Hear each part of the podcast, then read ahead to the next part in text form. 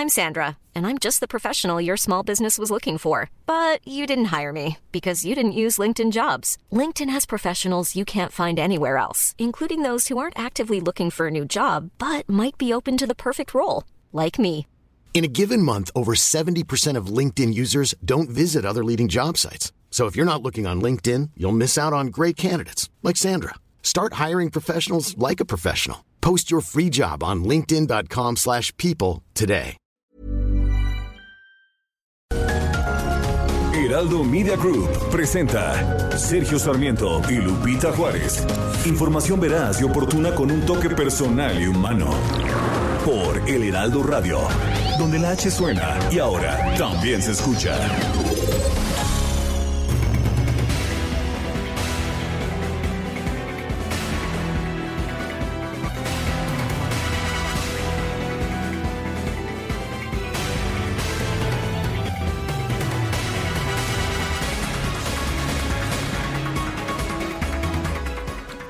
Una vez más, el director general de la Comisión Federal de Electricidad se lanza en contra de las energías limpias.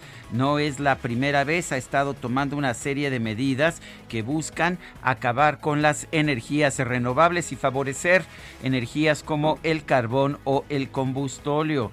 De hecho, ayer la Comisión Federal de Electricidad informó que ordenará al operador del sistema eléctrico, el Centro Nacional de Control de Electricidad, el SENACE, que supuestamente debería ser autónomo y no tendría por qué estar recibiendo órdenes de la Comisión Federal de Electricidad, pero bueno, le va a ordenar sacar de operación parte de la generación de las uh, productoras independientes de energías renovables.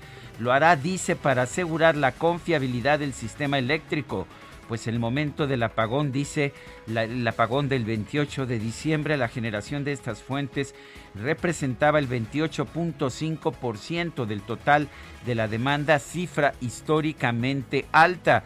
Primero recordará usted, le echó la culpa la Comisión Federal de Electricidad de este apagón a unas quemas de pastizales. Incluso presentó un documento supuestamente de protección civil de Tamaulipas para certificar que se había llevado a cabo esta quema de pastizales. Resultó que el documento era apócrifo, sí, era falso y bueno, pues resultó que no había ningún indicio de que hubiera habido quema de pastizales. Ayer la Comisión Federal de Electricidad siguió insistiendo en que hubo quema de pastizales, pero siguió culpando también a las energías renovables y toma, toma nuevas medidas para tratar de acabar con las energías renovables en nuestro país. Son las 7 de la mañana, 7 de la mañana con 2 minutos. Hoy es miércoles. 6 de enero del 2021, chin, 6 de enero. ¿Cómo es que no, no, tenía yo mis zapatos afuera, mi botita y nada, ¿eh? Nada, ni siquiera una pieza de carbón que me pudiera haber dejado Manuel Bartlett. Absolutamente nada, pero en fin. ¿Qué le puedo decir? Yo soy Sergio Sarmiento, evidentemente mal portado en el 2020 pero lo invito a quedarse con nosotros. No importa que yo sea mal portado. Mire, todo el equipo es muy bien portado. Veo aquí a Itzel González llena de regalos de Reyes. También el DJ Key que tiene pues una, una nueva bitácora de música lista para compartir con ustedes y de eh, pues de todo tipo de sonidos raros que nos suele sacar. También está Guadalupe Juárez, que seguro recibió muy generosos regalos de los Reyes Magos. Lupita Juárez, ¿cómo estás? Buenos días. Hola, ¿qué tal? Qué gusto saludarte, Sergio Sarmiento. Pues tengo mucho frío, fíjate por acá en Coajimalpa, ahora que estamos de nuevo a la sana distancia. Cuatro grados, ¿eh? Cuatro grados, imagínate nada más. Pero bueno, estoy a lo mejor como muchos de ustedes, decía una persona en el auditorio, nuestro amigo Radio Escucha Enrique Soto, encarbonados. Ah, estás encarbonada por este por el tema del el tema de las energías renovables. Pues para qué te preocupas? El futuro es del carbón y del combustóleo. Esto de que el viento y la luz solar, pues para no sirve para nada. Eso está bien para países desarrollados. Aquí aquí nos funciona muy bien el carbón. No, pues qué carbones, ¿no? Eh, eh, algunos, algunos son así y piensan que esto va a funcionar de esa forma. Por eso no les gustan los organismos autónomos, ¿no? Para que se pueda hacer lo que pues se considere. curioso, ¿verdad? Un organismo autónomo, pero le dan instrucciones para que restrinja el uso de energías renovables. Fíjate nada más, pues así estamos amaneciendo, mi querido Sergio Sarmiento, encarbonados. Bueno, y por otra parte, también preocupados. Fíjate que pues los Reyes Magos, a pesar de la situación que se nos ha dicho es alarmante en el país, preocupante porque ya no hay camas aquí en la Ciudad de México, se aventaron los Reyes a salir a las calles con las instituciones públicas de salud al límite de su capacidad, con una ocupación hospitalaria de 85% en Ciudad de México hasta anoche, el Instituto Mexicano del Seguro Social había reportado que tenía seis camas disponibles para hospitalización general y 200 para intubación. La Marina ya no tiene camas, ya no hay camas para atender el COVID en la capital y solo seis para intubar, de acuerdo con los datos presentados ayer por la mañana. Eh, pues la verdad de las cosas es que hay mucha preocupación. De acuerdo con eh, las cifras oficiales, se reportó que en lo relativo a disponibilidad de camas generales detrás del IMSS y de la Marina se encuentra Pemex con solo 11 camas libres, el ISTE con 88 camas aún no ocupadas, la Secretaría de Salud de la ciudad con 120 hospitales privados con 167, la Secretaría de Salud Federal con 275 y la Secretaría de la Defensa con 436 camas disponibles. Eh, veíamos apenas hace unas horas este video que grabaron pues eh, los trabajadores de la salud con esta petición que decía quédate en casa, quédate en casa, ayúdanos por favor. Pero bueno, pues parece que no que no entendemos y un abrazo por cierto a las enfermeras a ver, perdimos uh, de momento a eh, la voz de Guadalupe Juárez, quien está en posición remota eh, con uh, su participación en este programa. En otros temas, el demócrata Rafael Warnock ganó en la madrugada de este miércoles, fue declarado ganador de uno de los dos escaños de Georgia para el Senado de los Estados Unidos. Será el primer senador de raza negra en la historia del Estado. Y bueno, con este triunfo ya solamente falta una, un solo escaño para que el Partido Democrático que va pues que va a asumir la presidencia de los Estados Unidos en este mes de enero pudiera tener también control del Senado. La otra, pues la otra competencia para, para un escaño del Senado. Eh, la está ganando, la está ganando hasta estos momentos también el candidato demócrata eh, David, uh, eh, David, no, no David Perdue, perdón, es Ossoff, se llama John Ossoff, el otro candidato demócrata está derrotando al republicano David Perdue. Pero en fin, con el triunfo de Rafael Warnock, el Senado queda en estos momentos con 50 escaños para el Partido Republicano y 49 escaños para el Partido Democrático.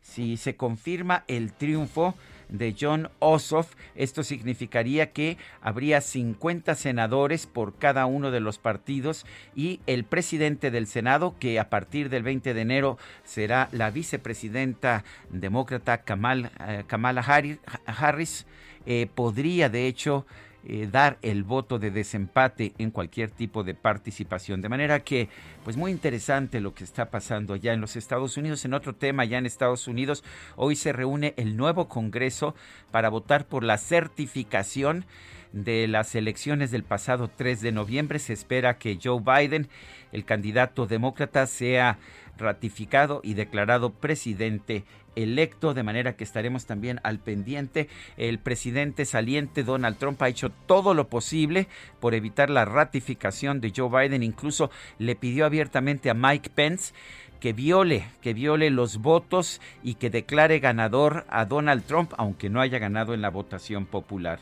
ni en la votación del colegio electoral. Son las 7 de la mañana con 9 minutos.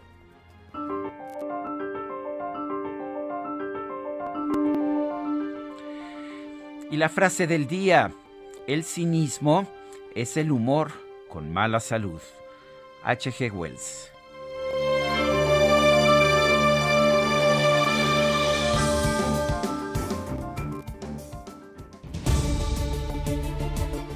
Y las preguntas nos gusta hacerlas y a mucha gente de nuestro público le gusta responder.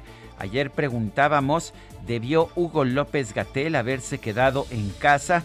Nos dijeron que sí, 91.6%, que no, 5.8%, no sabemos, 2.5%. Y a propósito del doctor López Gatel, ¿se acuerda que dijo que había llegado a casa de unos familiares? Pues ayer se difundieron imágenes en redes sociales que lo muestran o en una casota muy grandota con pinta de hotel, o en un hotel echándose, echándose un cóctel de camarones, lo que parece un cóctel de camarones muy sabroso en traje de baño al lado de la piscina. Pues parece que no fue a casa de familiares o sus familiares son dueños de un hotel. Y la pregunta del día de hoy, a ver, escuche usted, ya la puse en mi cuenta personal de Twitter, arroba Sergio Sarmiento. ¿Está usted de acuerdo con Manuel Bartlett en que las energías limpias fueron las responsables del apagón del Día de los Inocentes, nos dice que sí 2.9%, que no 94.2%, no sabemos 2.9%. Hemos recibido en 38 minutos 1.361 votos. Las destacadas del Heraldo de México.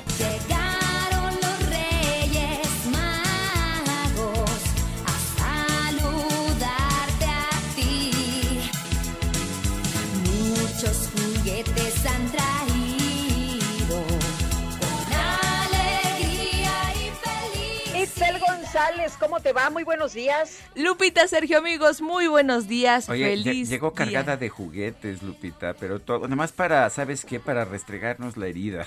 Tengan para que aprendan.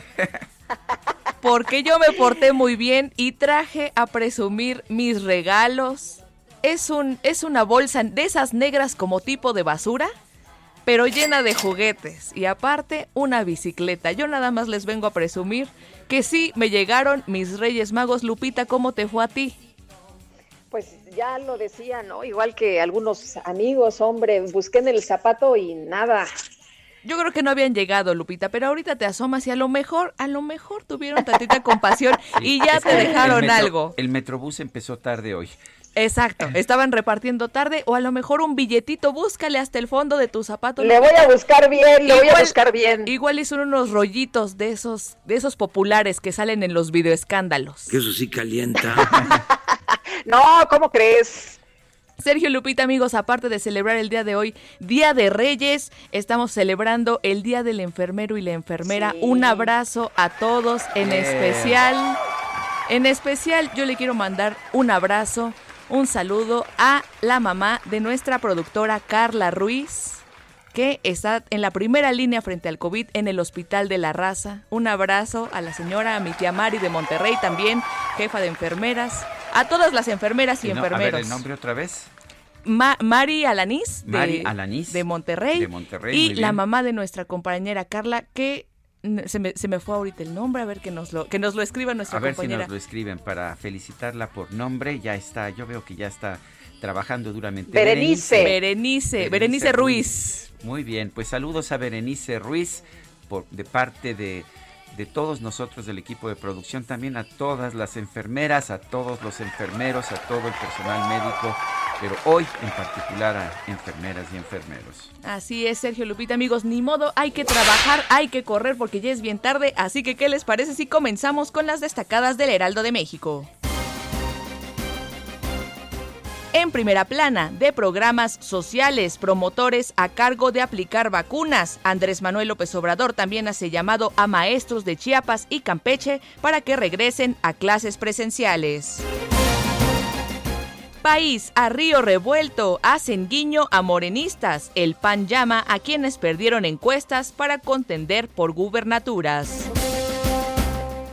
Ciudad de México, Iztapalapa ronda los 49 mil contagios. Es la alcaldía con más casos confirmados a nivel nacional. Tiene 14.4% del total en la capital del país. Estados, fría temporada, día oscuro para los jugueteros. Las restricciones sanitarias provocaron un derrumbe en la venta de obsequios para niños. Orbe, fraudes, estafan con venta de vacunas. En la dark web ofrecen supuestas dosis o se aprovecha la búsqueda de las inyecciones para robar datos. Meta, nuevos positivos, sacude COVID a Premier. El balompié de Inglaterra vive un momento complicado tras un repunte de casos. Y finalmente, en mercados, oficio por incendio acepta CFE falsificación. Barlett dijo que ya se investiga la procedencia del documento apócrifo. Lupita, Sergio, amigos, hasta aquí las destacadas del Heraldo. Feliz miércoles. Igualmente, Itzel, muchas gracias. Muy buenos días. Las 7, 7 de la mañana con 15. Hoy es miércoles 6 de enero del 2021. Vamos a un resumen de la información más importante. La Secretaría de Salud Federal informó que este martes se registraron 1.065 muertes por COVID-19 y 11.271 casos confirmados, con lo que las cifras acumuladas en México subieron a 128.822 decesos y 1.466.490 contagios. Las autoridades de la Ciudad de México reportaron importantes aglomeraciones, sí, así como lo escucha, aglomeraciones en distintos puntos de la capital con motivo del Día de Reyes. Si usted ve la fotografía de primera plana del Heraldo, no hombre, filas y filas interminables para comprar la rosca. Luego de que el presidente López Obrador pidió abrir las escuelas de Campeche, el secretario de Educación del Estado, Ricardo Co., Cambranis confirmó que la entidad analiza la posibilidad de regresar a clases presenciales, pero sería hasta después de enero. Y Pedro Gómez, el dirigente de la sección 7 del Sindicato Nacional de Trabajadores de la Educación en Chiapas, señaló que los maestros del Estado van a buscar un consenso con los padres de familia para verificar si hay condiciones óptimas para el retorno a clases presenciales. El secretario de Salud de Nuevo León, Manuel de la O. Cavazos, descartó que su estado vaya a regresar a las aulas debido a que la emergencia sanitaria en la entidad se encuentra en su punto más alto. El gobierno de Hidalgo anunció que 33 municipios de la región sur van a adoptar medidas sanitarias correspondientes al color rojo del semáforo de riesgo epidemiológico. El gobernador de Tabasco, Adán Augusto López, anunció que las restricciones para prevenir contagios en la entidad se van a mantener sin modificaciones hasta el próximo 15 de febrero. El gobernador de Durango, José Rosas Aispuro, anunció que la vacunación del personal médico del estado va a comenzar el próximo 12 de enero y se va a conformar un padrón de personal vulnerable, de personas vulnerables, para que sean las primeras en recibir la dosis coordinador del Gabinete Económico de Jalisco, Alejandro Guzmán, indicó que espera que antes de que concluya el mes de enero, el gobierno federal envíe al Estado el primer lote de vacunas contra el coronavirus.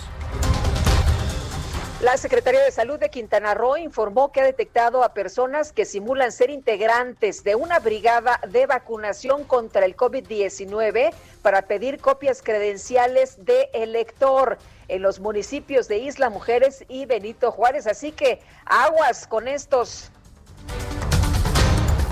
Legisladores de oposición exigieron al subsecretario de Prevención y Promoción de la Salud, Hugo López Gatel, que reconozca públicamente que actuó de manera irresponsable al vacacionar en plena pandemia. No, hombre, ¿cómo le piden eso si ya se justificó? en la conferencia. Bueno, el coordinador del PAN en la Cámara de Diputados, Juan Carlos Romero Hicks, señaló que en países como Nueva Zelanda y Canadá, funcionarios de alto rango fueron removidos por acciones similares.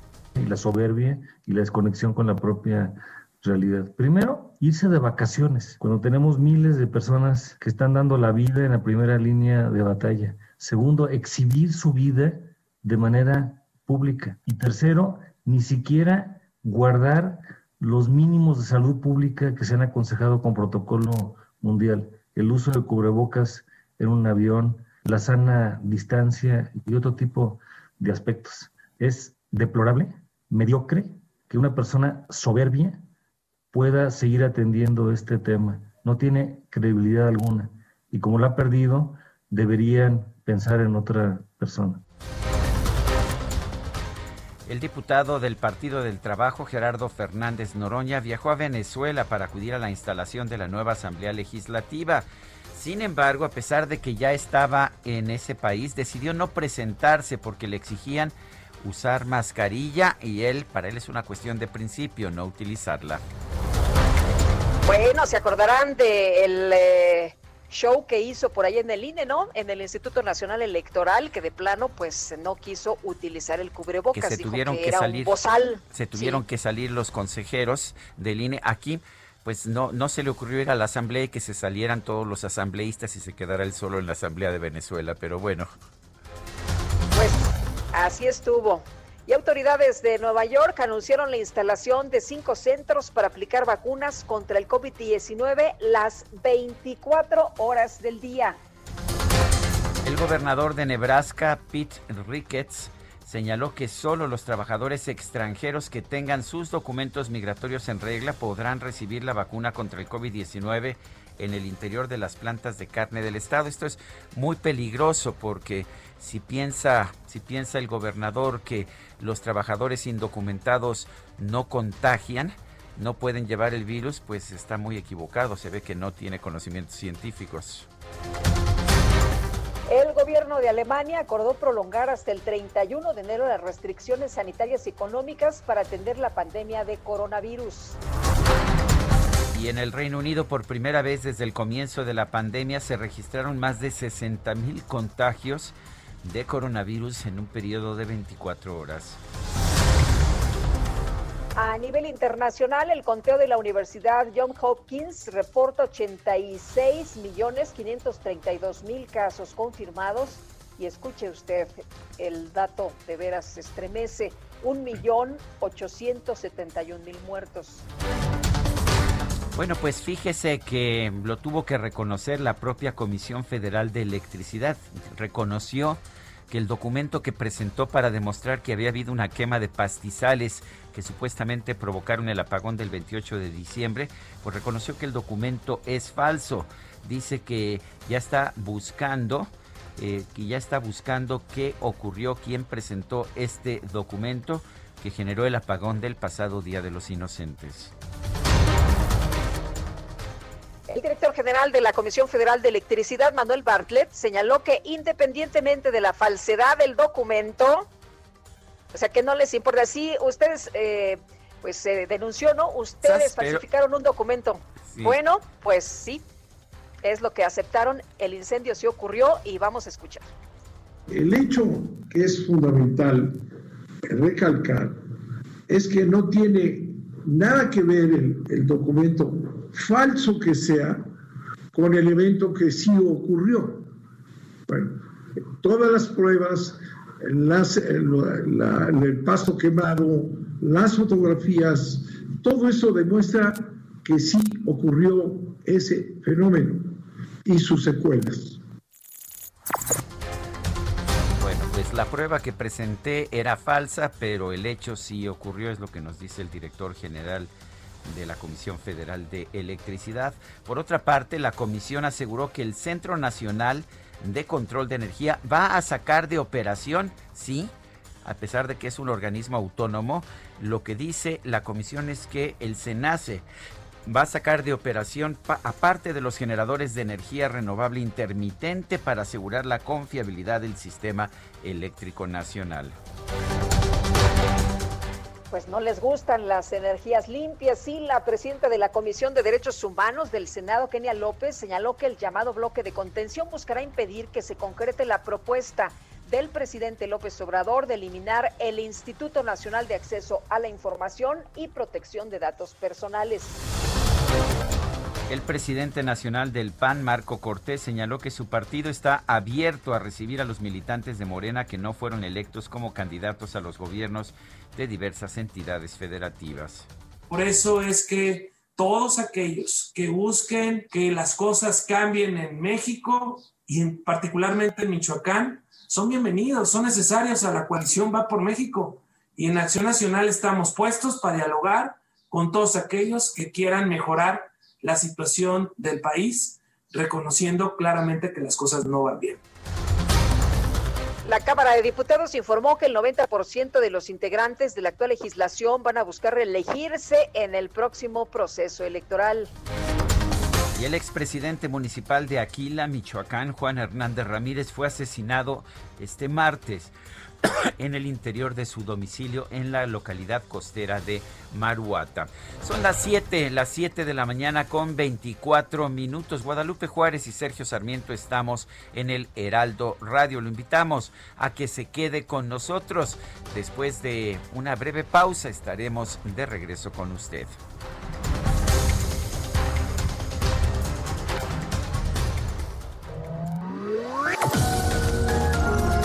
Sergio Sarmiento y Lupita Juárez quieren conocer tu opinión, tus comentarios o simplemente envía un saludo para ser más cálida esta mañana. Envía tus mensajes al WhatsApp 5520 109647. Heraldo Radio, la HCL se comparte, se ve y ahora también se escucha. Heraldo Radio, la H que sí suena y ahora también se escucha. Continuamos con Sergio Sarmiento y Lupita Juárez por El Heraldo Radio.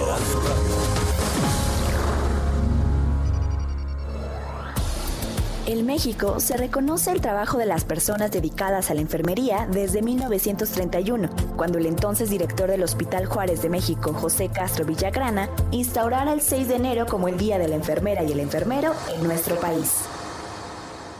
De acuerdo con cifras de la Secretaría de Salud, en México hay casi 300.000 enfermeras y enfermeros registrados en el Sistema Nacional de Salud, de las cuales, según el Instituto Nacional de Estadística y Geografía, 85 de cada 100 son mujeres. De acuerdo con datos de la encuesta sobre la percepción pública de la ciencia y la tecnología en México 2017 que realiza el INEGI, la enfermería es una de las ocupaciones más respetadas y valoradas por la sociedad, considerado así por 41.5% de la población entrevistada, que la calificó con la máxima puntuación, que es 10.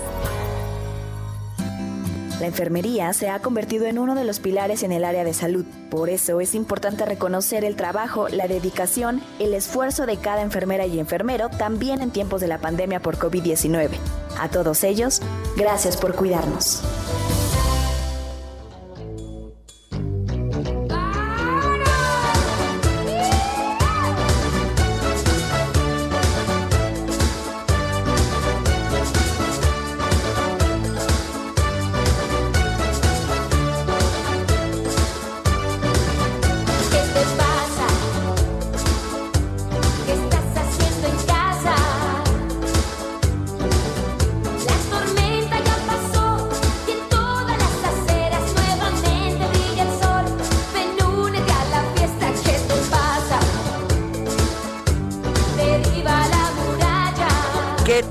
Puedo decir, Guadalupe? ¿Qué te pasa? ¿Qué estás haciendo en casa? Eh, es- esta, eh, no era la campaña de López Gatel, ¿no, verdad? No, no, no, la campaña de él es otra. Ah, es era otra, quédate en casa, perdón, me equivoqué, me equivoqué. Ya, ya, Oye, perdón, pues, ya, ya. La güera me otros pone. datos.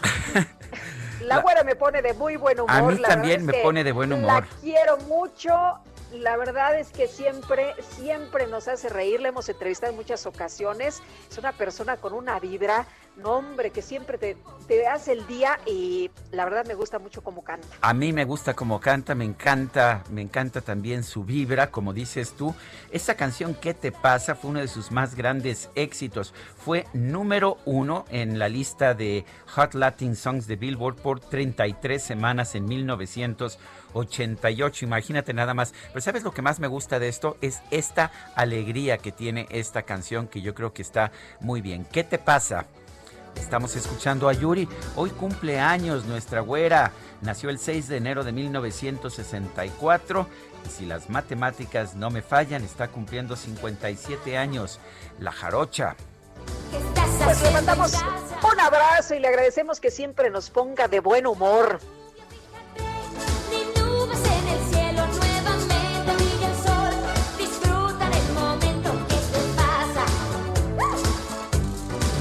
Bueno, y nos vamos a los mensajes. Vamos a los mensajes, Guadalupe. Oye, fíjate que nos dice Amy Shehoa en su día un cariñoso saludo a las enfermeras del INER que me brindaron un trato humano, cálido, amable y paciente en un momento muy difícil. Gracias, gracias, gracias y que pasen también un dulce día de Reyes. Qué bonito mensaje, ¿verdad? de, de Amy Shehoa. Lila Argüelles Rivas nos dice feliz día de Reyes. y quiero yo agradecerle a Jorge Ortiz de Pinedo que nos hizo llegar, como hace todos los días de Reyes, una rosca. No, ahora no te la vas a poder echar, mi querida Guadalupe, porque tú andas Ah, en qué posición remota Oye, como los ¿qué aviones. ¿Qué, crees? Que me llegó la rosca de esta deliciosa de Gabriel Guerra Castellanos. Ah, a mí también me llegó. Esa, qué buenas son las roscas de Gabriel Qué Guerra, ¿verdad? Buenísima, sí. Dice Itzel que no ve claro con la de con la de Gabriel Guerra, pero Pues sí. Pero la de Jorge Ortiz de Pinedo aquí está, son también buenísimas las, las Sí, roscas de Jorge Ortiz de Pinedo. esas roscas. Y gracias. Hay que ser agradecidos, Lupita, pero vamos, tenemos información, adelante. Sí, fíjate que el subsecretario de Prevención y Promoción de la Salud, Hugo López Gatel, informó que con 43.960 vacunas de Pfizer aplicadas en México al 4 de enero, pues el país se coloca en el puesto número 13 entre las naciones con más dosis administradas. Vamos a platicar con el doctor Mauricio Rodríguez, vocero de la Comisión de COVID-19 de la UNAM y también profesor de la Facultad de Medicina. Doctor, muy buenos días. Hola, buenos días, Lupita, Sergio. Hola, al doctor. auditorio. A ver, cuéntenos, ¿son muchas o son pocas esas 43.960 vacunas? Pues eh, comparados con los 170 países que ni siquiera han recibido vacunas, es- estamos ante un absoluto logro, ¿no? Comparado contra los 10 o 12 países que están arriba de nosotros en la lista, eh, pues estamos eh, contra algunos, ahí vamos, ahí la vamos llevando contra Dinamarca, contra eh, Polonia, España, eh, pero pues yo creo que estamos eh, con, con un, o sea, es una buena noticia que ya estamos vacunando, que tuvimos vacuna muy a tiempo antes de que terminara el año, aunque fuera poca, pero pero que se logró concretar eso, que todas las estrategias de encaminadas a procurar vacuna van avanzando, eso también es una buena noticia, no no solo se trata de de empezar ya a tener las, las vacunas y a, aplicarlas, sino pues todas las estrategias que, que se están consolidando para ir pues justamente logrando esto que queremos que es vacunar, ¿no? Pero imagínense el, la demanda mundial, la pelea mundial por vacuna y, y pues ciertamente nosotros estamos en los primeros 13 lugares, ¿no? Que eso sí es, pues eso es importante. Esperemos que, que siga avanzando la vacunación, que sigan llegando más dosis, que siga eh, ampliándose la estrategia para, para aplicarlas y pues no perder el paso, ¿no? Al contrario. La, la, la idea es que vamos a recibir de aquí al 31 de enero 1.4 millones de vacunas. A ese ritmo, ¿cuándo podríamos terminar de vacunar a la población? No, eh, esperemos que ese no sea el ritmo, porque 1.4 millones apenas nos va a servir para poquito más de la mitad del personal de salud. El personal de salud de México necesita 2 millones de dosis en términos, así en números redondos, son, son prácticamente un millón de personas de personal de salud en el país, entonces necesitamos 2 millones de dosis para tener sus esquemas completos. Eh, entonces, esperemos que en, antes de que termine enero, comiencen a haber otras vacunas disponibles y pues con eso se pueda ir sumando y acelerando. La vacuna de Cancino, la vacuna de AstraZeneca, eh, ojalá puedan traer la de Moderna, que parece que está, esa sí está atorada, ¿eh? solo para Estados Unidos, casi nadie la va. Sí. Bueno, la la, va- la Agencia de, de Medicamentos de la Unión Europea recomendó ya la aprobación de la vacuna moderna eh, hace apenas eh, Sí. un- un- unas, eh, Sí. unas horas. Y lo que sé es que Moderna va a hacer producción también en Europa. Está haciendo una transferencia tecnológica con una compañía en Suiza, me parece, y van a hacer producción ahí. Un poco como lo que va a pasar aquí en México con la de AstraZeneca, que, que va a haber transferencia tecnológica para que entre Argentina y México produzcan la vacuna de AstraZeneca aquí en América, en la región, y no dependamos solo de la vacuna europea que van a estar que van a estar produciendo. Doctor, aquí la preocupación es que, por ejemplo, estas vacunas, como lo dijo el presidente, estarían llegando por ahí del mes de marzo y con lo que tenemos hasta Sí. este momento, pues son muy poquitas eh, personas vacunadas. En Estados Unidos Sí. hemos estado viendo que van a eh, incluso a, a vacunar las 24 horas del día, 4 millones de personas vacunadas. Aquí tenemos pues muy pocas personas vacunadas hasta este momento. Sí, hay que, sin duda tenemos que reforzar la estrategia de, de vacunación, ya la parte eh, operativa. Eh, ayer estaban también ya dando algunas ideas de, y algunos números de cuánta gente se va a incorporar al esfuerzo de vacunación en los siguientes meses. Hay que capacitar personal, hay que tener, no nada más es cosa de decirle a la gente ven y ayuden en esto, ¿no? Eh, conforme vaya habiendo más vacunas se va a poder hacer esto ciertamente empezar con la vacuna de Pfizer pues es, es la entrada más difícil, ¿no? Porque es la vacuna más complicada en términos logísticos. Eh, todas las demás son vacunas de refrigeración que, que pueden ser fácilmente eh, pues transportadas, almacenadas, eh, incluso aplicadas, ¿no? Todo es más, es más sencillo con las otras vacunas. Entonces, eh, sí, esperemos que, que comience a, a ampliarse este número y no perdamos de vista que la vacunación es una intervención a mediano plazo. Vamos a empezarla a ver ya sólida como hacia finales del año, principios del año que entra, y la epidemia está ahorita aquí encima de nosotros. Entonces, las acciones para romper la transmisión y los contagios y detectar a los enfermos y prevenir complicaciones se deben de hacer hoy. Eh, Entonces, no perdamos esa dimensión y, hay que ver con justa dimensión la, la- la- el asunto de las vacunas. No hay una euforia por las vacunas que nos, nos puede costar caro porque la gente se confía y relaja y, y ahorita no podemos hacer eso. Doctor Rodríguez, eh, hemos visto un gran entusiasmo del gobierno por la, la vacuna de Cancino, la, esta vacuna china. E incluso el propio Sí. presidente de la República emitió una especie de promocional del, de un funcionario de, de esta empresa. Pero lo que me dicen otros médicos es que no hay pruebas, eh, no hay pruebas de fase 3, pero no hay una documentación adecuada de las pruebas que se le hayan hecho a esta vacuna. ¿Qué nos puede decir? Bueno, eh, pues no, no, es una vacuna que no tenga completa la información, no, no va a poder pasar por la, por la autorización sanitaria. En la autorización sanitaria no es, no es a discreción de un funcionario. Creo que eso también es importante que, que quede, que quede bien claro, porque pareciera como que como es, es la vacuna que está promoviendo el presidente, entonces es la que sí va a pasar por COFEPRIS bien, pero en realidad la evaluación de las vacunas y de los productos nuevos los hace un grupo que son técnicos, muchos de ellos externos a la COFEPRIS, muchos de ellos académicos vinculados a la investigación, eh, gente que, que sabe del tema técnico de organismos cada uno de los autónomos. Pero al presidente no le gustan los organismos autónomos independientes. Constantemente eh, está tomando decisiones para que no tomen, pues para que no no tomen decisiones por encima de las de él.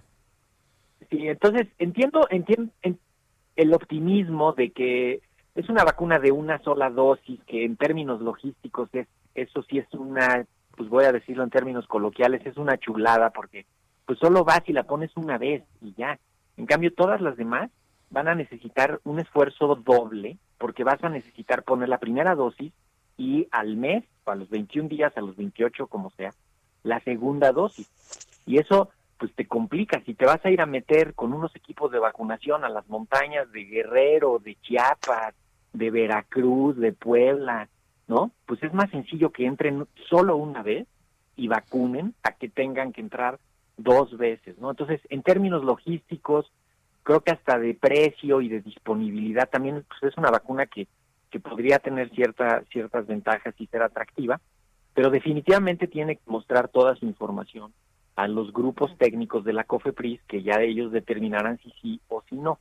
Y pues eh, digo, todo apunta a que sí, quizá no han no han publicado en revistas científicas todavía sus, sus resultados, pero pues, tienen que enseñárselos a las autoridades regulatorias. Doctor, los promotores sociales a cargo de aplicar las vacunas es lo que se nos ha dicho. ¿Cualquier persona puede aplicar una vacuna? Eh, cualquier persona puede participar en el equipo de la vacunación, seguramente ya directamente la aplicación de la vacuna, eh, la gente recibirá alguna especie de capacitación, tampoco es eh, algo tan complejo, es poner una inyección, pero sí se tiene que tener noción de todo el proceso del cuidado de la red de frío, el registro de las actividades, todo, digamos, todo un proceso de, aseguramiento de la calidad del proceso, que por eso necesita recibirse una capacitación y seguramente va a pasar algo como lo que ha estado pasando en, en los grupos COVID de los hospitales, en los que un, una persona especializada liderea a un grupo que no necesariamente estaba especializado en eso y que puede supervisar a cinco o a seis personas para que ellos hagan las actividades que fueron capacitados ahí sí ya de manera de manera extraordinaria. Entonces, probablemente sí, o sea, no hay que estar esperando que sea personal de enfermería el que ponga las inyecciones, ¿no? Tendrá que ser este, gente que reciba la capacitación y eso sí, supervisados y coordinados por gente que tenga ahí sí un poco más de preparación. Esto nos va a permitir amplificar la, la capacidad de vacunación. Muy bien, pues doctor Mauricio Rodríguez, vocero de la Comisión de COVID-19 de la UNAM y profesor de la Facultad de Medicina, muchas gracias por platicar con nosotros esta mañana. Con muchísimo gusto, Lupita, Sergio, y pues recordarles, la Universidad Nacional está también ahí participando y a disposición de los esfuerzos extraordinarios de vacunación que vamos a hacer, invitar a la sociedad a seguirnos cuidando y estar pendientes del- de los turnos de vacunación que, que harán de acuerdo a las prioridades. Muchísimas gracias. Bueno, y vamos con otros temas. La jefa de gobierno de la Ciudad de México, Claudia Sheinbaum, aseguró que aumentaron las fiestas durante el semáforo naranja. Carlos Navarro, adelante. Buenos días, Sergio y Lupita. Les saludo con gusto a ustedes y al auditorio de bien. En la Ciudad de México, las fiestas y reuniones aumentaron durante la fase naranja el semáforo epidemiológico, a pesar de las condiciones que vive la entidad por la COVID-19. Así lo señaló la jefa de gobierno, Claudia Sheinbaum, quien reconoció el relajamiento por parte de la ciudadanía. Escuchemos. pues hubo un periodo del semáforo naranja en donde hubo eh, un importante crecimiento en el número de reuniones familiares, fiestas, etcétera. Eh, pues cierta, eh, digamos, se perdió un poco por parte de la ciudadanía de todos, no, no es de nadie en particular la disciplina por razones inclusive naturales de tanto tiempo que ha durado la pandemia, no es algo que solo ocurrió en la ciudad, sino en otros estados de la República y también en otras ciudades del mundo. El Centro de Comando, Control, Cómputo, Comunicaciones y Contacto Ciudadano de la Ciudad de México, el C5, informó que en todo el 2020 recibieron 18.774 reportes de fiestas al 911. En el caso de 2019 registraron 2.199 eventos de este tipo, lo que significa que hubo un aumento de 753.8% respecto al año pasado. En ese sentido, la mandataria capitalina señaló que la gente fue más comprensiva en el semáforo rojo y dejaron de hacer más fiestas. Escuchemos. puedo decir es que a partir del llamado del semáforo rojo sí tuvimos eh, solicitudes o denuncias en el 911 de fiestas, pero realmente disminuyó muchísimo el número de fiestas tanto en espacio público como privadas eh, con relación a lo que normalmente se realiza de Navidad, Año Nuevo eh, y esperamos que sea lo mismo hoy en el caso de Reyes. Para poner en contexto a, no- a nuestros radioescuchas, durante 2020 cada día fueron reportadas 51 fiestas, cada día fueron reportadas al 911 51 fiestas y ahora por eso vemos la situación que está viviendo la capital del país con la emergencia sanitaria en su pico más alto. Sergio Lupita, la información que les tengo. Carlos Navarro, muchas gracias por esta información. Hasta luego, buenos días. Hasta luego, muy buenos días y vamos ahora al clima. El pronóstico. Pues muchos nos estamos congelando. Patricia López, meteoróloga del Servicio Meteorológico Nacional de la Conagua, ¿qué tal? ¿Qué se espera para las próximas horas? Hola, ¿qué tal? Buenos días, Lupita. Pues los saludo a ti y a todos los que nos escuchan y les comento que este día el nuevo Frente Frío número 25 se desplazará sobre el norte y noreste del país y en interacción con un canal de baja presión sobre el sureste de México originarán chubascos que podrían acompañarse de descargas eléctricas sobre el noreste, oriente y sureste del territorio nacional. La masa de aire frío que impulsa al frente originará fuertes rachas de vientos de 50 a 60 kilómetros por hora con posibles tolvaneras sobre el norte y noreste de México, así como como evento de norte durante la noche en el litoral de Tamaulipas y gradualmente al norte de Veracruz, además de un marcado descenso de temperatura en el norte y noreste de la República Mexicana. Aquí en la Ciudad de México se pronostica cielo despejado por la mañana y medio nublado hacia la tarde. No se pronostican lluvias y la temperatura máxima estará oscilando entre 22 a 24 grados centígrados y una temperatura mínima para el día de mañana al, am- al amanecer de 7 a 9 grados centígrados. Este sería el reporte para la Ciudad de México y pues bueno, en condiciones generales para eh, la ciudad, bueno, para México realmente. Bueno, La verdad, Patricia, qué, qué frío y por acá en Coajimalpa, cuatro grados. Eh, la verdad de las cosas es que sí se está sintiendo rudo. Sí, de, de hecho sí también se están pronosticando todavía las heladas con grados este de menos 10 a- en zonas montañosas de Baja California, por ejemplo, Sonora, Chihuahua, Durango, Zacatecas y pues también de menos 5 a 0 en zonas- montañosas de Coahuila, Nuevo León, San Luis Potosí, Aguascalientes, Jalisco, en parte del Estado de México, Hidalgo, Puebla, Tla- Tlaxcala y aquí en Guanajuato también. Y Bueno, bueno, en la pues Ciudad de México, como bien comentaban, pues también Sí. este, en zonas altas principalmente. Está muy frío. Pues mandémosles un abrazo cálido. Sí, y que coman rosca todos. Muy bien, y un chocolatillo caliente. Gracias, Patricia. Sí, gracias, hasta luego. son las 7 con 50 minutos. Vamos a las calles de la Ciudad de México. Israel Lorenzana, adelante. Sergio Lupita, muchísimas gracias. Un gusto saludarles esta mañana. Tenemos información del Paseo de la Reforma al cruce con el Eje 2 Norte.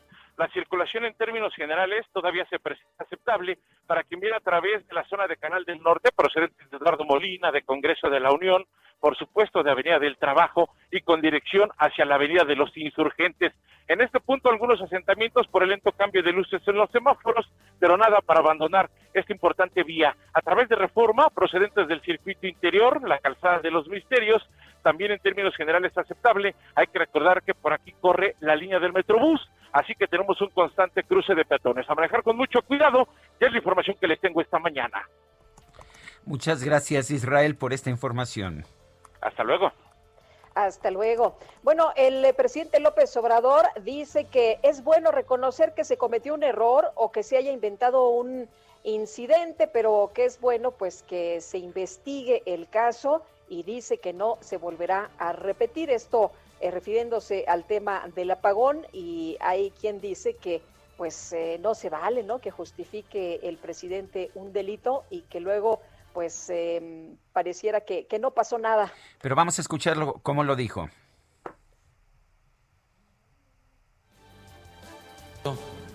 un error o más que eso, el que se haya inventado un suceso, un incidente, entonces que la Comisión Federal siga este, llevando a cabo la investigación y que se conozcan las causas. De lo que estoy eh, seguro es de que no va a repetirse, porque independientemente de lo que haya originado el apagón, este, el sistema eléctrico está funcionando bien, son, ya lo he dicho y lo repito, muy buenos los trabajadores electricistas, los técnicos, y los que quisieran que fallara el sistema eléctrico constantemente, por eso hubo tanta este, publicidad sobre este caso, pues son los que han apostado a la privatización. Bueno, pues es lo que dijo el presidente de la República y seguimos en las calles de la Ciudad de México, Lupita. Con Javier Ruiz nos vamos hasta Tepito, que fue ¿Hasta muy allá? visitado. Sí, hasta Tepito, fíjate que fue muy visitado el día de ayer. Eh, yo vi algunas fotografías y estaba impresionante la, la gente desbordada. Pero Javier Ruiz, ¿cómo están las cosas hoy? Hola Lupita, Sergio, ¿qué tal? Excelente mañana. Pues ya más tranquilas a comparación del día de ayer. Incluso pues eh, mencionar que hace 15 minutos fue reabierta la circulación de este eje 1 norte desde la zona de Comonfort y hasta la avenida eh, eh, la avenida Taller estuvo pues todavía cerrada porque hemos observado todavía pues a los Reyes Magos, Lupita Sergio, pues recorriendo todavía parte de la zona de Tepito para encontrar pues los mejores eh, precios. Algunos comerciantes todavía pues tienen abiertos a los locales sobre el eje 1 norte, pues han referido que desafortunadamente el día de ayer pues también hubo pues grandes aglomeraciones, hubo elementos de la Secretaría de Seguridad Ciudadana y también personal del gobierno pues eh, incitando a que hubiera sana distancia, sin embargo pues esta nunca existió, prácticamente los Reyes Magos iban pues algunos momentos caminando hasta empujones, así que pues hay que también eh, tomarlo en cuenta y hoy por la mañana pues ya afortunadamente pues hay pocos comercios, sin embargo pues hemos observado algunos de ellos todavía pues realizando ventas y sí también mencionar que en este punto eh, encuentran pues mejores precios los Reyes Nuevos y es por ello que también pues estas aglomeraciones. La circulación afortunadamente ya se abrió, sin embargo pues sí nos de más manejar con bastante precaución, todavía pues bastante cruce de que tenemos al menos de la zona de la lagunilla y esto en dirección hacia la avenida del trabajo. De momento Lupita Sergio, el reporte que tenemos. Gracias, Javier. Hasta luego, buenos días, todos atentos. Son las 7 de la mañana con 54 minutos. Guadalupe Juárez y Sergio Sarmiento estamos en el Heraldo Radio. Regresamos.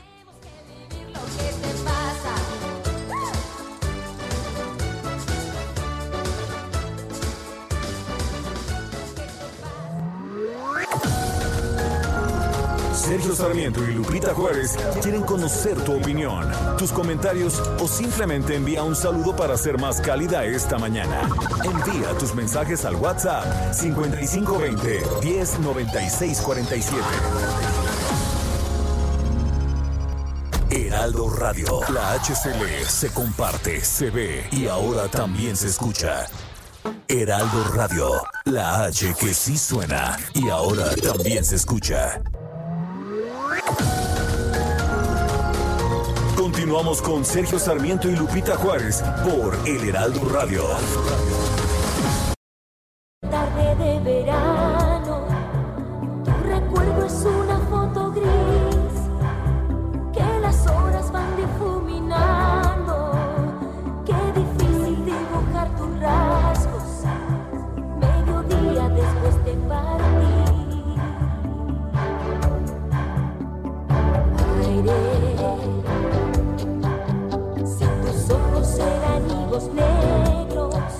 Seguimos escuchando música de Yuri, quien hoy cumple años, ¿sí?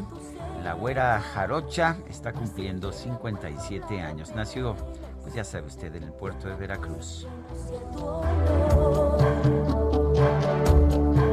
La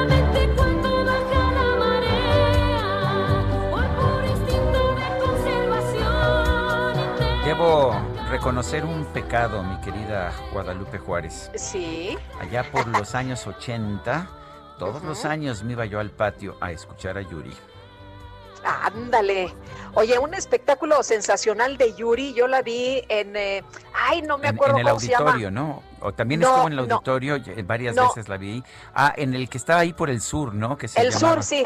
Ay, ya en no el me sur, acuerdo, pero- sí.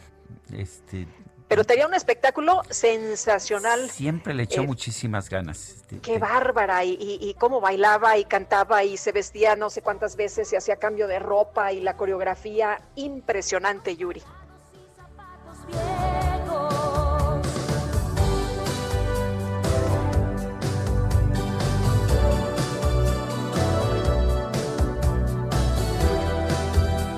Seguimos con los mensajes esta mañana. Un saludo, Sergio Lupita. Espero que los Reyes les hayan llenado el zapato de regalos. Un abrazo con mucho amor a las enfermeras y enfermeros en su día. Soy Jesús Díaz de Azcapotzalco y a mí también me gusta Yuri. Es mi novia desde el Togui Panda. Uy, desde el Togui Panda. Bueno, yo, este... Hace mucho. Hace mucho, sí. Antes de la maldita primavera vino el Togui Panda. Dice Daniel Díaz, feliz año Sergio y Lupita y al señor de la entrevista le falta decir el dato más importante comparado contra el número de habitantes de México, qué tantas vacunas tenemos. No importa la comparación contra otros países. Saludos y un abrazote desde Nuevo Vallarta. Muchas gracias. Oye, y les hemos preguntado a nuestros amigos del auditorio que qué les, qué les dejaron en sus zapatos, ¿y ya lo revisaron? Y bueno, pues esta mañana nos dicen una piedra en el zapato, se lo llevaron. Tal vez sí me dejaron, pero se salió por el agujero del zapato. No hay nada, sigo buscando. Bueno, este martes Este martes en su conferencia de prensa el presidente López Obrador pidió a Campeche y Chiapas volver a abrir las escuelas. Dijo incluso que los maestros podrían ser vacunados antes contra el COVID-19. ¿Qué nos dice el secretario de Educación de Campeche, Ricardo Cocambranis? Pues vamos a preguntarle directamente, señor secretario, buenos días. Señor secretario, ¿nos escucha? No, parece que no nos está. Parece que no, ¿verdad?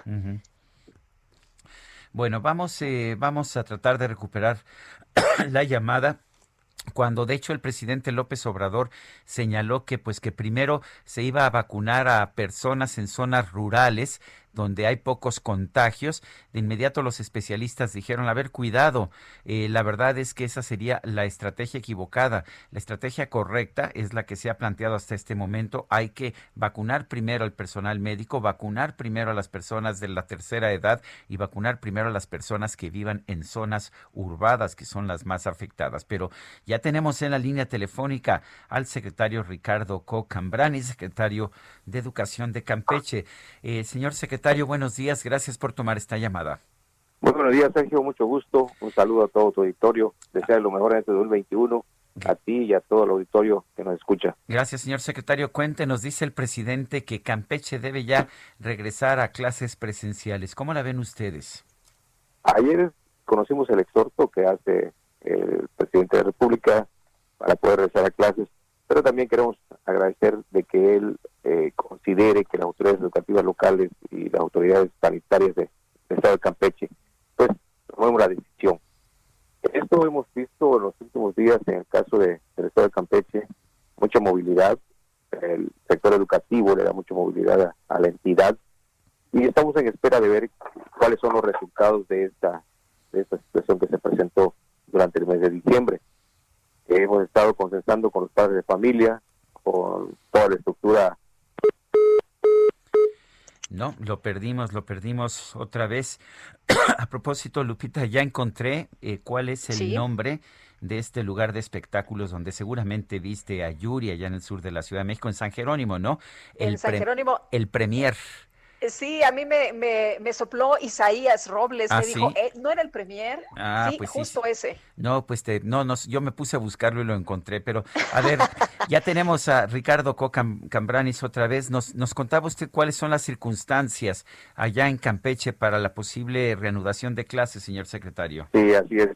Eh, en realidad hemos tenido mucha comunicación con los padres de familia, con eh, todo lo que es la parte del sector educativo, la estructura educativa, comenzando con supervisores, directores y docentes. Y desde luego hemos estado en comunicación constante para ver cuál ha sido la reacción. Por parte de los padres de familia, la gran mayoría dice que no enviaría a sus hijos a la escuela. El caso de los del personal del sector educativo, tenemos un 40% que está dentro de lo que es el grupo vulnerable debido a enfermedades crónico-degenerativas como la diabetes, hipertensión, y esto los hace dentro del grupo vulnerable, que es parte del sector educativo. Y lo que se refiere a la parte de infraestructura, o lo que son los centros educativos, desde meses anteriores hemos estado trabajando, ahí no tenemos algún problema, están en condiciones de regresar, solamente sería la situación que se ha estado manejando con respecto a la parte del semáforo verde. En Campeche hemos tenido la oportunidad de estar varias semanas en este semáforo debido a que se han tenido restricciones como si estuviéramos en semáforo naranja. Esto ha permitido que continuáramos con menos contagios, ¿no? Pero estaremos viendo también el comportamiento de, de la pandemia para tomar las decisiones más acertadas, siempre cuidando la salud de la sociedad campechana. Eh, señor, en, el caso de- del regreso a clases, eh, ¿se ha modificado los, las instituciones, las escuelas? ¿Irían todos los alumnos o irían mitad y mitad? ¿Cómo sería la estrategia? Y además, eh, preguntarle también si han hecho alguna adaptación. Por ejemplo, en algunas otras partes del mundo, las escuelas tienen en los pupitres algunos acrílicos. Las condiciones acá en nuestro país pues, son muy distintas, pero ¿ha habido alguna modificación en este sentido? En el caso específicamente de las aulas, no se han hecho las modificaciones como bien comentas con los pupitres, sí se han hecho modificaciones en las entradas de las escuelas, como el caso de tener eh, lavamanos, como el caso de tener todo lo, eh, la parte de para tener el gel el gel antibacterial y pues tener el acceso con seguridad a las escuelas. Estaríamos con- considerando esa estrategia de que vaya un día una parte de, de los, del alumnado, al otro día la otra parte, y así miércoles y jueves también regresaría el que fue el lunes y el que fue martes estaría en jueves y el viernes estaríamos retroalimentando con aquellos aquellos niños, aquellos estudiantes que no tuvieron eh, una buena comunicación con los docentes. Pero esto hasta que se tome eh, ya la decisión de regresar a las clases presenciales. Esa es la estrategia que nos, nos parece bien y que de alguna manera se estaría considerando para evitar la aglomeración de los de los alumnos, así como también los filtros que se han manejado desde casa, el filtro en la escuela, el filtro en el aula, los, los re- recesos escalonados. Entonces todo eso está planteado, pero tendríamos que considerar lo que hemos comentado con anterioridad, los factores que pudieran permitir el regreso a las clases presenciales. Bueno, pues entonces, ah, ¿habría alguna fecha, señor secretario? Estaríamos viendo el, comportamiento en durante ese mes de enero de toda la, contingencia, de los resultados que se dieron con esta movilidad que comento que se dio en diciembre. Y desde luego estaríamos nuevamente entrevistándonos con los padres de familia, con los, la estructura educativa de todo el Estado y tomaríamos una decisión. No tenemos una fecha exacta. Ya ve que este caso, en el caso de la pandemia pues han habido días en que han habido más contagios que otros, entonces tenemos que considerar todo este mes de enero para poderlo valorar con el sector salud. Bueno, pues muchas gracias Ricardo Co. Cambrani, secretario de Educación de Campeche, por hablar con nosotros. Mucho gusto, Sergio Lupita, un, un gran saludo y desearles lo mejor en este 2021. Gracias, igualmente. Bueno, y la Coordinadora Nacional de Trabajadores de la Educación niega el regreso a clases presenciales en Chiapas. Y Jenny Pascasio, nos tienes todos los detalles, te escuchamos. Buenos días. ¿Qué tal? Muy buenos días. Para informarles que la sección 7 de la Coordinadora Nacional de Trabajadores de la Educación dijo que en Chiapas no existen las condiciones para el regreso a clases presenciales, pues el gobierno del estado no garantiza las condiciones que minimicen el riesgo de contagio de COVID-19. Pedro Gómez Bármaca, dirigente de esta sección, dijo que los centros escolares tienen que recibir insumos necesarios, además de asegurar el abasto de agua potable. Y mientras no existan las condiciones, es irresponsable convocar a los infantes y jóvenes para regresar a las escuelas. Asimismo, negó que haya docentes impartiendo clases en las comunidades, pues las 24 regiones divididas por la coordinadora existe alta marginación y no han sido tomados en cuenta para la habilitación de los centros de aprendizaje. Destacó que el manejo del semáforo epidemiológico también responde a las exigencias políticas y agregó que el gobierno del Estado puede estar de acuerdo con lo dicho por el presidente de la República, pero al final son los padres de familia quienes decidirán el regreso de sus hijos a las aulas. Hasta ahora la Secretaría de Educación del Estado no ha dado pronunciamiento al respecto. Esta es la información por el momento. Muy bien, Jenny, muchas gracias. Buenos días. Seguiremos atentos. Feliz año. Seguiremos muy pendientes, por supuesto. Y Sergio, pues tienen razón los profesores, ¿no? Si no tienes ni agua potable en las escuelas, imagínate nada más cómo vas a cumplir con estas medidas de sanidad. Pues efectivamente, ahí sí creo que hay una, una muy poderosa razón. Mauricio Curi ha anunciado su separación como coordinador del grupo parlamentario del PAN en el Senado. Reconoció a sus compañeros de bancada su experiencia, conocimiento, dedicación, gallardía, entusiasmo y sensibilidad para afrontar los retos legislativos. Le dirigió una carta al presidente nacional del PAN, Marco Cortés, en la que agradeció su consejo y confianza para dirigir este grupo parlamentario del Partido Acción Nacional. Y son las 8 con 12 minutos. El Químico Guerra con Sergio Sarmiento y Lupita Juárez. Químico Guerra, ¿cómo te va? Muy buenos días. Bueno, Está o sea, ocupado, está ocupado el ¿Ah, Químico sí? Guerra. Bueno, oye, fíjate que mm, me dice una persona que su hija es doctora y trabaja en Magdalena de las Salinas. Como no es un hospital COVID, no está considerado para ser vacunado al personal, aunque reciben pacientes infectados. Ahora quieren vacunar en áreas rurales. Saludos con mucho afecto, como siempre. La verdad es que no tiene ningún sentido vacunar en áreas rurales cuando realmente el frente de batalla está en las ciudades y particularmente en los hospitales. Bueno, en otros temas, eh, Julian Assange, eh, quien ah, no será extraditado a los Estados Unidos por decisión de una juez británica, eh, tampoco podrá salir en libertad bajo fianza. permanecerá en la cárcel en el Reino Unido, no podrá salir en libertad bajo fianza.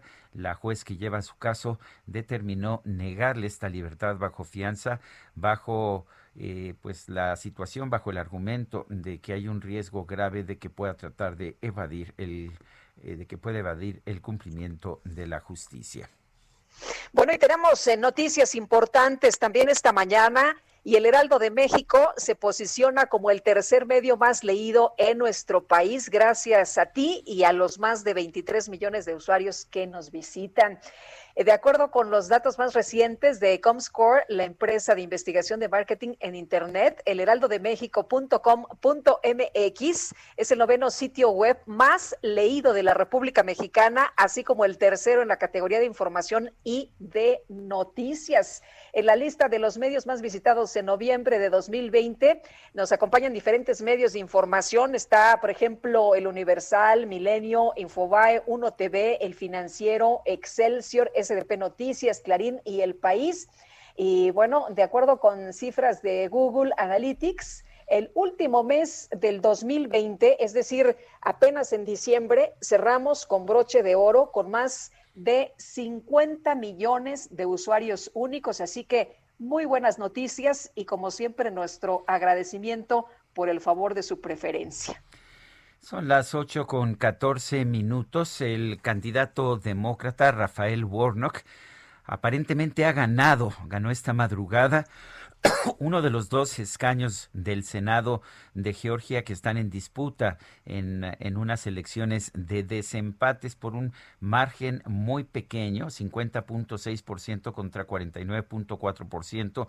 No se decide todavía la otra contienda en que eh, se están enfrentando John Ossoff del Partido Democrático y David Perdue del Partido Republicano. ¿Qué significa esto? Y además, ¿qué significa también la sesión del Senado, la sesión del Congreso General más bien de los Estados Unidos que tendrá lugar el día de hoy para certificar los resultados de la elección del 3 de noviembre? Vamos a conversar con Rina Musali, ella es analista internacional, integrante del Consejo Mexicano de Asuntos Internacionales. Rina Musali, buenos días. Hola, buenos días, Sergio y Lupita. Qué gusto eh, que me hayan invitado el día de hoy. En primer lugar, vamos a empezar con las contiendas por el Senado de Georgia. ¿Por qué es tan importante en esta ocasión una elección de un simple Estado de la Unión Americana? Pues mira, Sergio, porque Georgia ha sido tradicionalmente un estado republicano, pero Joe Biden lo ganó en una jornada cardíaca y cerradísima el pasado 3 de noviembre en las elecciones, prácticamente con 11.799 votos a favor. Eh, una votación en donde los demócratas ganan con el 49.50% frente a los republicanos con un margen del 49.26%. Georgia en ese momento era muy importante porque representaba 16 votos del colegio electoral.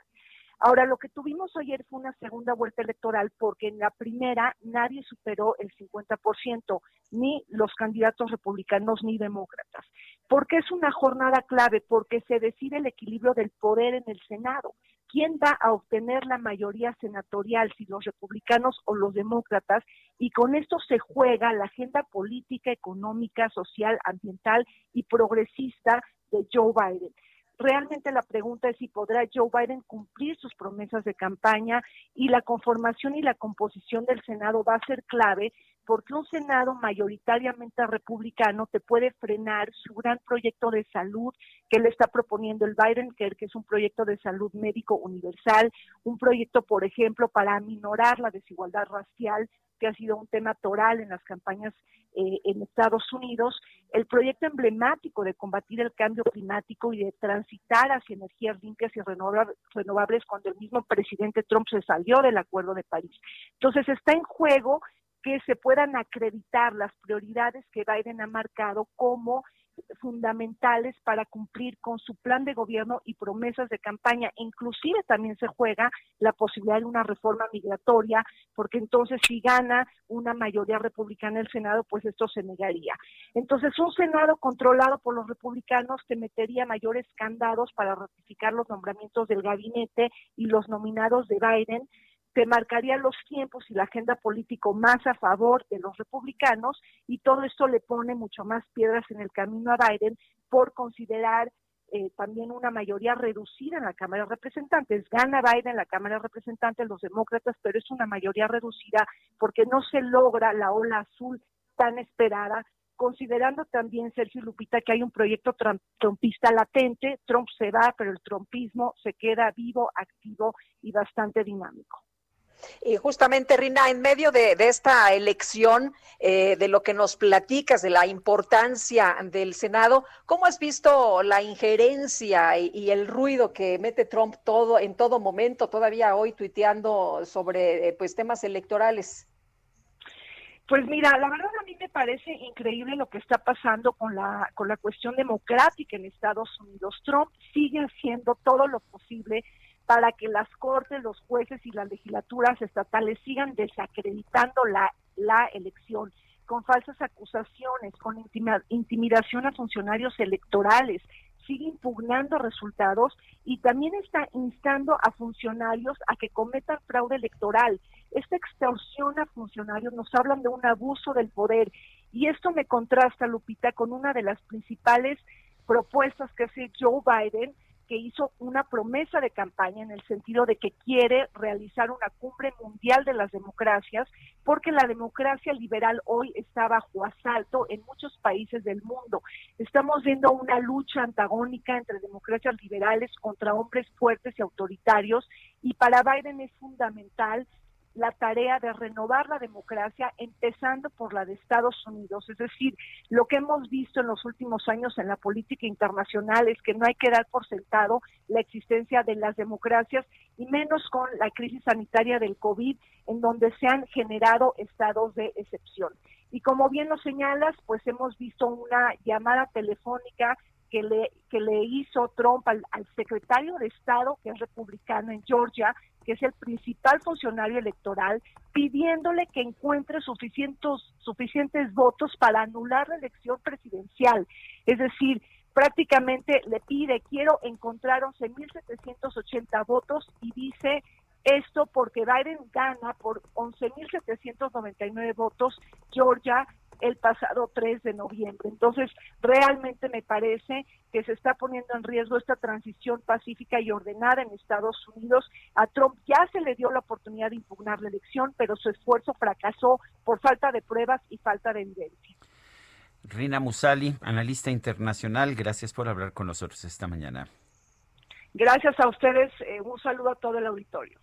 Hasta luego, muy buenos días. Oye, y el presidente Trump, eh, esta mañana, como tú ya lo mencionabas más temprano, muy tuitero, ¿no? Sigue hablando del fraude. Acaba, Y bueno, de, en- acaba de mandar un... En uno de los últimos tweets eh, eh, señala que eh, hasta México utiliza credenciales para identificarse. credencial de lector, sí. Sí. Bueno, pero vamos con Juan Guevara, ¿no? Vamos con Juan Guevara porque el presidente Donald Trump confirmó su asistencia en un mitin en Washington convocado por sus simpatizantes para protestar contra la certificación en el Congreso de los resultados de las presidenciales del 2020 y no quita el dedo del renglón. Juan Guevara, muy buenos días. Juan Guevara, ¿nos escuchas? Hola. Buenos días. Hola, hola, hola. A ver, buenos déjanos. Ah, ya estamos, ya te escuchamos bien. Adelante, Juan. Ok, perfecto. Muy buenos días, Sergio y Lupita. Después de que hablamos del Morning Dump, que es lo que vemos en Twitter todo el tiempo con Donald Trump, quiero decirles que así es. Va a estar en uno de los mítines en Washington para, eh, pues, eh, sentir que sigue en campaña. Le pidió, como ustedes saben, al, vicepresidente Mike Pence que eh, bloqueara la certificación de Trump, a lo que le dijo el vicepresidente que no se puede hacer. Y bueno, lo que esperamos el día de hoy, dentro de ya prácticamente tres horas 37 minutos, es que el Congreso de los Estados Unidos empiece a certificar, eh, ¿sí? Sí, adelante. Ah, sí, perdón. Sí, es la certificación. Los, la, la certificación de lo que tiene que ver los, eh, los votos del Congreso. Ahora, hay una cosa importante. Tengo los números en este momento eh, en, en tiempo real. En, en este momento, el senador eh, eh, Warnock gana la, eh, eh, el curul del Senado con el 50.6% de los votos. El senador Ossoff sigue en la delantera con el 50.2%. Se espera que ambos demócratas ganen el, el Senado en este momento y eso le daría la mayoría al, eh, al presidente Joe Biden en el Congreso y en el Senado. Esperamos tener los últimos resultados en las próximas dos, tres horas con el 98.5 de los votos computados, de acuerdo a diferentes medios de comunicación, incluyendo el nuestro.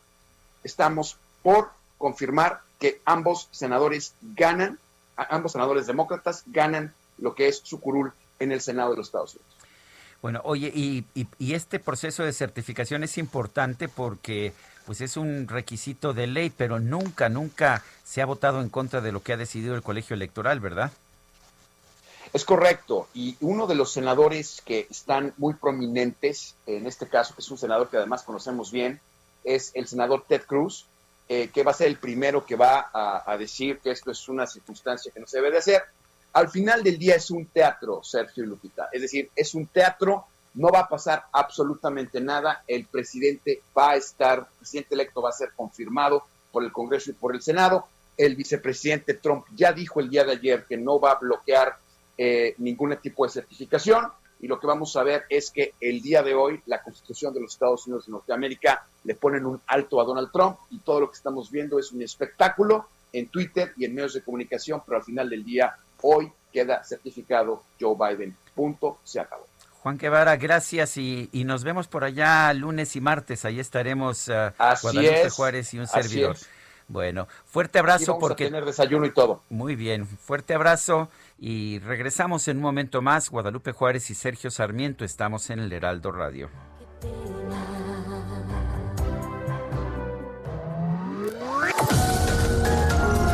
Sergio Sarmiento y Lupita Juárez quieren conocer tu opinión, tus comentarios o simplemente envía un saludo para ser más cálida esta mañana. Envía tus mensajes al WhatsApp 5520 109647. Heraldo Radio. Heraldo Radio.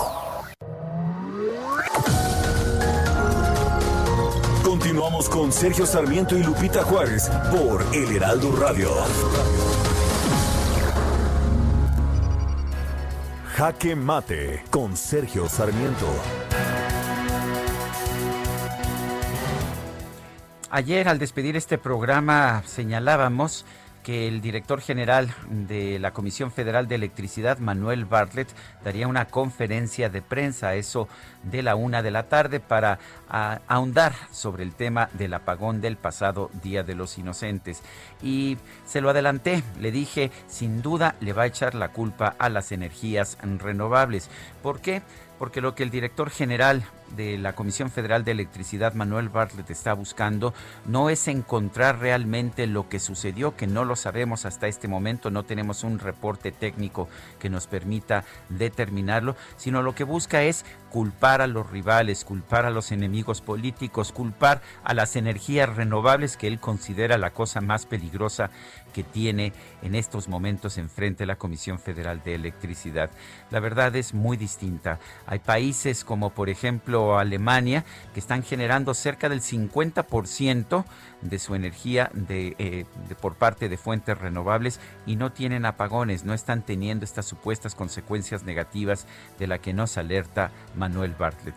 Me parece que lo que debiera hacer Manuel Bartlett es entender cuál es su responsabilidad histórica, no buscar culpables y tratar de que la Comisión Federal de Electricidad mejore su actuación, ya que esta ha sido siempre muy deficiente a pesar de que nos han dicho que es una empresa de clase mundial.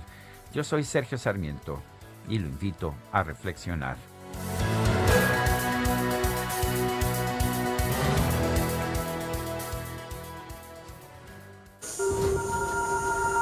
Reporte Metro con Ana Moreno. Ana Moreno, ¿qué tal? Muy buenos días. Hola, muy buenos días, Lupita, Sergio, qué gusto saludarlos. Les informo que esta mañana las líneas 4, 5 y 6 presentan afluencia baja y un intervalo entre trenes de 5 minutos. En el resto de las líneas la afluencia es moderada y el intervalo oscila entre los 3 y 5 minutos.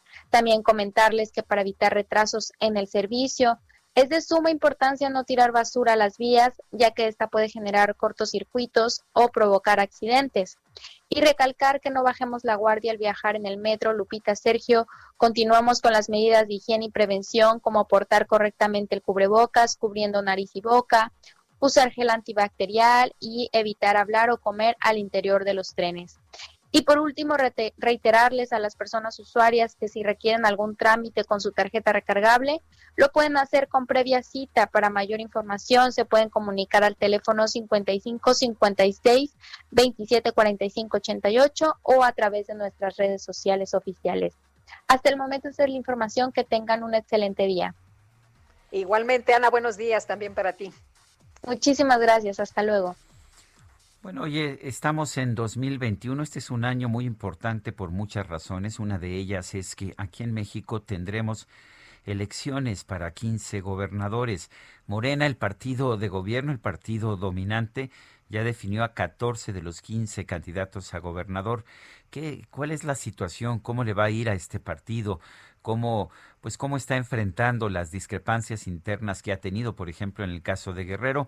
Vamos a conversar con el doctor Luis Carlos Ugalde, el director general de Integralia Consultores. Eh, Luis Carlos Ugalde, ¿cómo estás? Muy buenos días. Muy bien, Sergio y Lupita, muy buenos días.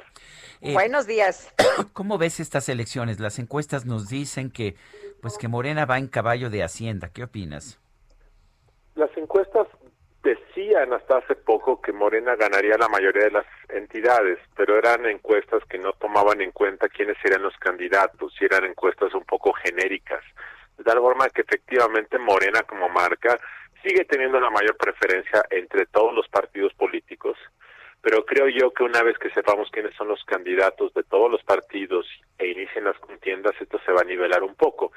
Sin embargo, pienso que al final del, del camino Morena acabará ganando más o menos la mitad de las gobernaturas en disputa, unas siete u ocho, y la oposición ganará yo creo que la otra mitad. Eh, Luis Carlos, ¿cómo ves tú eh, la, la posición, la situación en estos momentos? ¿Le afecta o no a Morena en las elecciones eh, estos pleitos internos? ¿Están las cosas que arden? A muchos no les han gustado los resultados de las propias encuestas. Yo creo que los van a afectar mucho. De hecho, desde hace tiempo los conflictos internos que tiene Morena en todo el país ya los han afectado. En 2019, por ejemplo, hubo elecciones locales en cinco estados y en varios de ellos Morena tuvo un muy mal desempeño por pleitos internos.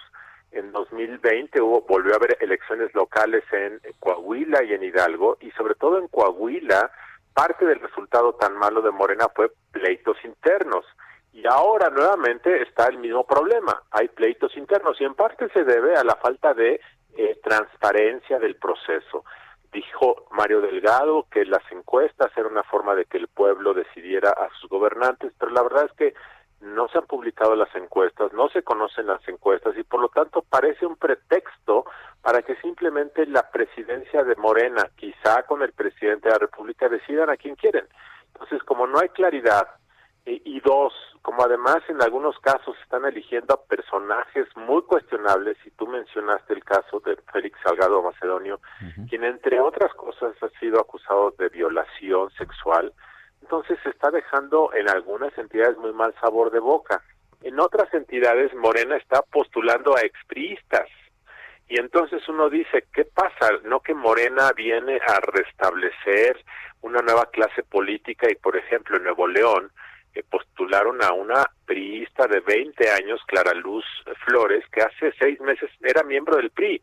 Entonces, todas estas co- cosas juntas generan en la base de Morena desánimo, confusión y hacia afuera de Morena pues generan muchas dudas de que están postulando en algunos casos personas muy cuestionables y solo menciono el caso de Félix Salgado porque es el caso más notorio hasta ahora.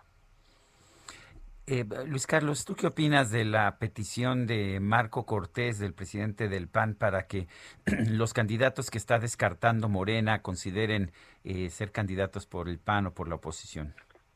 Bueno, supongo que se trata de una estrategia, como siempre ocurre, de que tratas de quitarle a tus adversarios a sus cuadros. Eh, primero, hay que tomarlo con cautela. No hay tantos espacios disponibles. De hecho, el gran problema en el PAN y en el PRI en este momento es que tienen menos candidaturas disponibles dado que van en coalición en muchos lugares. Entonces, no es que haya candidaturas para quien quiera tomarlas, es una estrategia pues para eh, ahondar la división en Morena y para seguramente en algunos casos atraer a algunos candidatos atractivos. Por ejemplo, en Michoacán. En Michoacán había varios candidatos, pero los más relevantes eran Raúl Morón, eh, eh, exalcalde de Morelia, que finalmente resultó designado, y Cristóbal Arias, senador, una persona con mucha experiencia, con mucha eh, buena reputación y un hombre balanceado y sensato. Finalmente se le dieron a Raúl Morón, que por cierto fue un dirigente radical de la Coordinadora Nacional de Trabajadores de la Educación, en alguna ocasión quemó, él encabezó la eh, quemadura de la puerta del Palacio Municipal en Morelia, por dar un ejemplo. Eh, y Cristóbal Arias, otra vez, como no está claro cuál es la encuesta, quién hizo la encuesta, dónde están los resultados, pues en este momento eh, renunció a Morena y está buscando ser candidato por otro partido. Como esta persona tiene tan buena reputación, tiene buena fama de honestidad, de, de profesionalismo, pues es obvio que yo supongo el PAN o el PRI estarán interesados en jalárselo porque es una persona que vale la pena. Ahora, en muchos otros casos, quienes no ganan las as- candidaturas de Morena, pues no tienen méritos, pero aquí es un caso diferente. Entonces yo creo que lo de Marco Cortés es una táctica y también en algunos casos seguramente, como lo hacía antes la oposición, querrán jalarse algunos integrantes decepcionados con Morena. Eh, Luis Carlos, eh, hay eh, seguramente has escuchado mucha discusión sobre cómo está la oposición en estos momentos. La oposición dicen no pinta, no hay nadie, no hay ni a quién irle. ¿Tú cómo ves a los partidos de oposición? Pues sí, están en un pro- proceso de restauración y sí están debilitados, sobre todo el caso del PRI y del PRD. El PRD está en, en un sentido en fase de extinción eh, y el PRI está debilitado. Eh, sí es cierto esto y el PAN pues está tratando de, recomponerse. Eh, y esta elección pues claramente es una oportunidad para que se levanten y den la batalla pues en 2024. Y parte del problema, Lupita, se debe a que no han logrado decirnos por qué quieren ganar. Pues es muy fácil decir que López Obrador y Morena han cometido errores. Por supuesto que los han cometido y muy graves. Y además creo que la democracia mexicana requiere restablecer los contrapesos que se han perdido. Pero lo que la oposición, PRI, PAN, PRD no nos han dicho es por qué otra vez merecen una oportunidad. Y yo creo que sin esa narrativa, eh, mucha gente va a decir, ¿y por qué ellos otra vez? Claramente la coalición trae narrativa, han hecho una eh, plataforma conjunta de medidas y propuestas pues, de sentido común y bastante aceptables. Por supuesto que ya tienen una plataforma común, pero hay una cuestión más importante que no nos han dicho. ¿Por qué cuando tuvieron la oportunidad de gobernar eh, cometieron pifias, corrupción, abuso, descuidos? ¿Por qué ahora si vuelven a regresar harían las cosas diferentes? ¿Qué es lo que tenemos que creerles ahora a ustedes? Esa mea culpa no la ha hecho la oposición y creo que por esa razón muchos electores van a ver con desconfianza esta idea de que ahora quieren regresar cuando estuvieron, pero cuando estuvieron cometieron errores. Pues doctor Luis Carlos Ugalde, director general de Integralia Consultores, como siempre, gracias por hablar con nosotros. Con gusto, Sergio y Lupita. Buenos días. Gracias, muy buenos días. Oye, Sergio, a lo mejor se pueden justificar diciendo que efectivamente fue un error, ¿no? Como lo señaló el presidente con respecto, pues, a este documento apócrifo de la Comisión Federal de Electricidad. Pues sí, pero pues eh, tú sabes, el problema es que cuando mientes después tienes que inventar otras mentiras para cubrir la mentira que inventaste en primer lugar. Pero en fin, Pues bueno, el 90% de los 500 diputados federales se registraron para buscar su reelección el 6 de junio y con todos los detalles, Iván Saldaña, ¿qué tal Iván? Sergio Lupita, buenos días a todo el auditorio. Efectivamente, en total son 448 legisladores que entregaron a la Secretaría General de la Cámara de Diputados su carta de intención para participar en el proceso electoral 2020 de 2021 a fin de retener pues su curul. Eh, la mayoría eh, por el número también de, diputados que tiene cada bancada pues son de Morena y los aliados políticos. El registro cerró eh, a las 12 de la noche del pasado lunes eh, se dio a conocer el día de ayer ya de manera completa. Y pues bueno, hay que resaltar que de estos 448 legisladores que ya entregaron que, pues, que entregaron su carta, que son los que se van a lanzar para ser reelegidos, 444 son diputados en, funcio- en funciones, tres son con eh, tienen licencia parlamentaria, entre ellos Jorge Emilio González Martínez, conocido como el Niño Verde, y los otros dos diputados son Javier Julián Castañeda y Xochitl eh, Zagal. Y también hay un diputado suplente eh, que no ha tomado posesión, por lo que la ley le permite pues postularse para la reelección. Y pues entre quienes no se inscribieron, pues ya manifestaron su intención de competir por cargos locales. Por ejemplo, el perredista Jesús Polmo eh, busca ser postulado para encabezar el municipio de Benito Juárez en Quintana Roo, o el verde ecologista Ricardo Gallardo, quien busca la gubernatura en San Luis Potosí. Hay otro escenario, por ejemplo, eh, de algunos diputados que seguramente eh, van a salir temporalmente de la vida política, como es el caso de la presidenta de la Cámara de Diputados, Dulce María Sauri, quien desde el 16 de diciembre pasado, en una rueda de prensa con la fuente de la Cámara de Diputados, pues nos adelantó que terminando esta legislatura, ella regresará a su natal Mérida, dijo, a descansar. Entonces, pues no, eh, ella no va por su reelección. Y pues nada más comentarte que, comentarles que eh, por, eh, arriba del 90% de cada bancada son los diputados que se inscribieron para su reelección y pues se hace esta, se, se va a llevar esta reelección después de 81 años de que estuvo prohibida en México. Sí. Sergio Lupita. Efectivamente. Oye, Iván, y algo que, que me llamó la atención, decías de un legislador que no ha tomado posesión, pero la ley le permite la reelección, ¿sí entendí bien? Sí, Lupita, eh, es en el caso de los de los diputados eh, de los diputados suplentes. Los diputados suplentes, eh, la ley señala que pueden participar en su reelección eh, cuando no han tomado posesión en el cargo.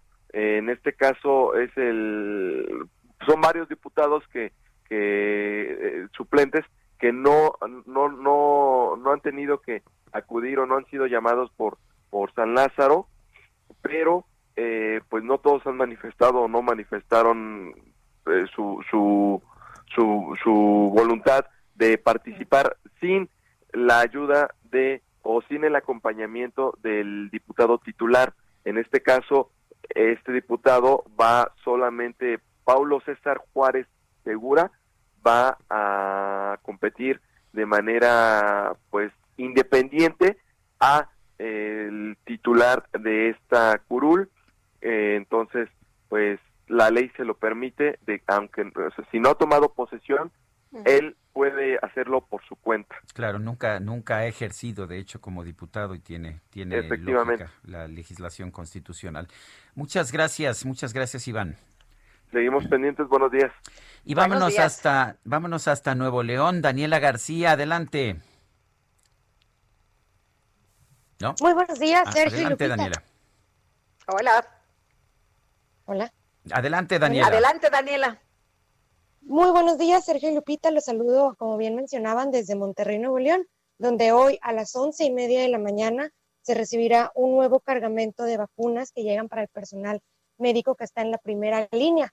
Estamos hablando que arribarán 4.875 vacunas, esto pues según lo informó el secretario de Estado de Salud del Estado, Manuel de la Boca Vasos. El funcionario pues detalló, sostuvo una conversación el día de ayer con el secretario de Salud y Prevención, Hugo López Gatel, quien le reveló que se estarán eh, recibiendo hoy aproximadamente o poco menos de 5 mil dosis para atender al personal médico del Estado.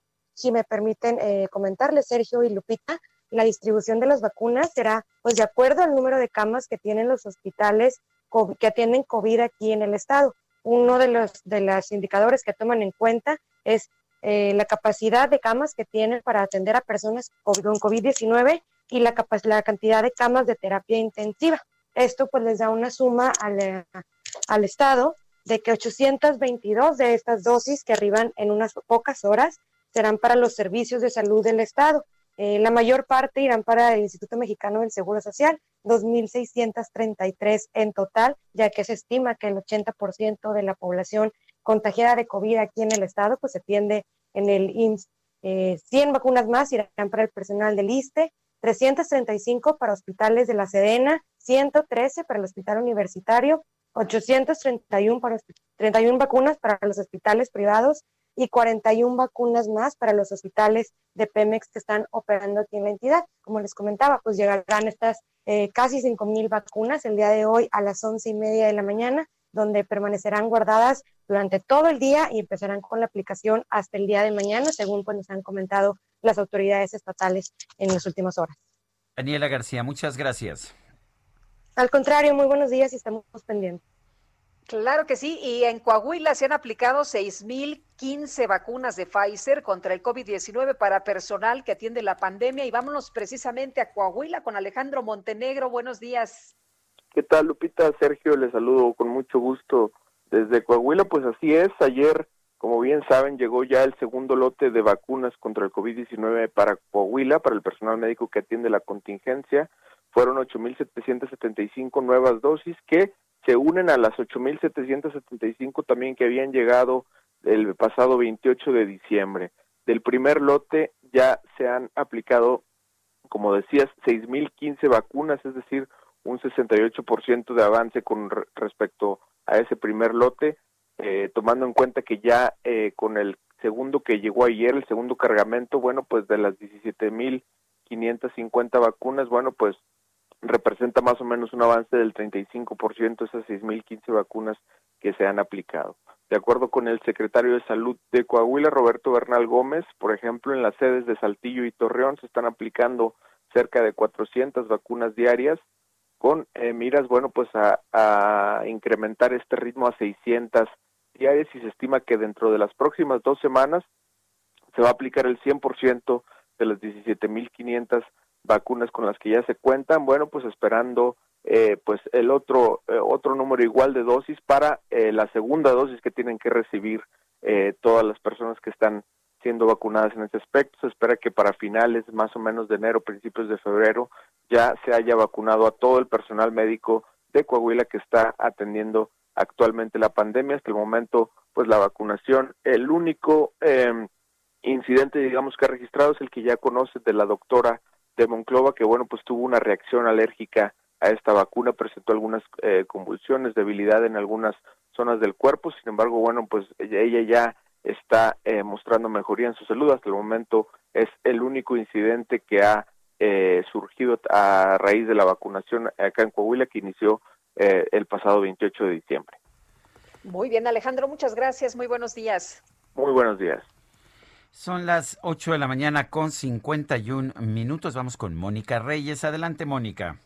Gracias, Sergio, Lupita, amigos, qué placer saludarlos y pongan mucha atención, apréndanse un número de teléfono que va a cambiarles la vida. ¿Por qué lo digo? ¿Usted quiere tener 10 años menos?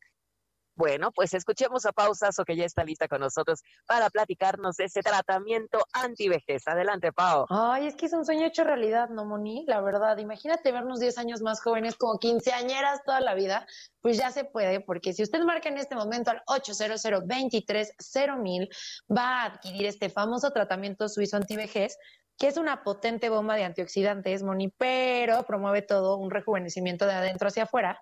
¿Y qué es lo que va a hacer? Va a retrasar el proceso de envejecimiento y obviamente no solo nos vamos a ver como súper jóvenes, sino también vamos a tener más energía y no vamos a tener pues esas marcas del tiempo que queremos eliminar todas y todos y nuestro organismo pues obviamente va a estar al 100%, todos nuestros órganos y tejidos van a funcionar mucho mejor, nos vamos a sentir súper vitales. Y ahorita los queremos consentir, mi Moni, porque estamos iniciando el año y queremos iniciar ganadores, así que los invito a que marquen al 800 230 800 230 o también pueden visitar la página grandfin.mx y llevarse completamente gratis este famoso tratamiento suizo antivejez y lo único que van a tener que pagar, Moni, si dicen que nos están escuchando, van a ser los gastos de envío, eso es todo, así que Marquen en este momento al 800 23 mil para que se lo lleve completamente gratis. Y bueno, esta fórmula eficaz suiza pues va a hacer que recuperemos la energía, va a estimular el rejuvenecimiento de la piel, le vamos a decir bye bye a las arrugas, a las manchas, a la flacidez, va a limpiar nuestra sangre y vamos a lucir 10 años más jóvenes, mi Moni. ¿Qué, ¿Qué están esperando para marcar? Además de que el tratamiento cuesta dos mil pesos y hoy se va gratis. Así que marca el 800 23 mil, mi Moni. ¿Cómo ves?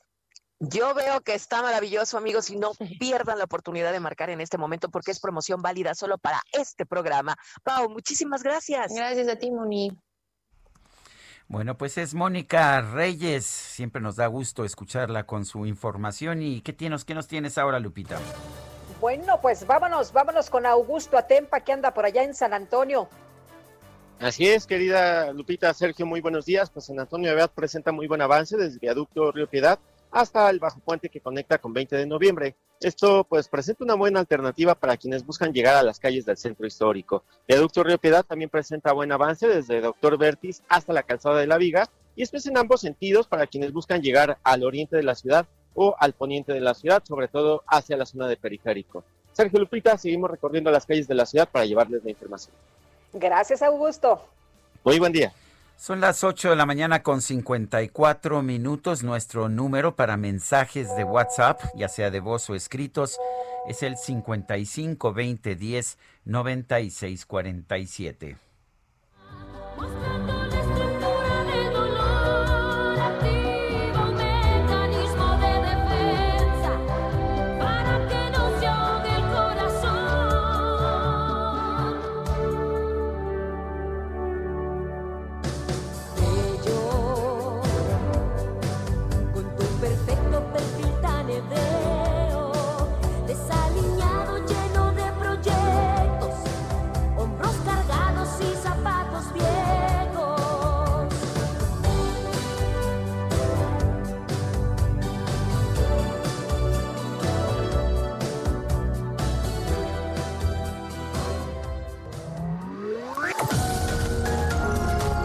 Sergio Sarmiento y Lupita Juárez quieren conocer tu opinión, tus comentarios o simplemente envía un saludo para ser más cálida esta mañana.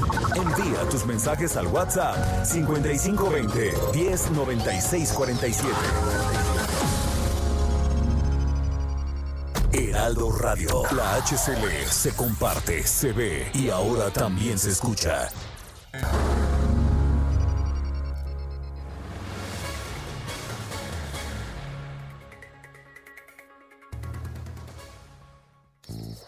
Si te pica un mosquito que te ponga barnicil. Si tú tienes pie de atleta, que lo vuelvan a poner. Si tu piel está irritada, aplícalo también. Si tu piel tiene molestias, vuelve a rescatar tu piel. Oh, oh, que te pongan barnicil. ¿Cuál adiós? Donde ni siquiera hubo afecto, ni respeto, menos amor.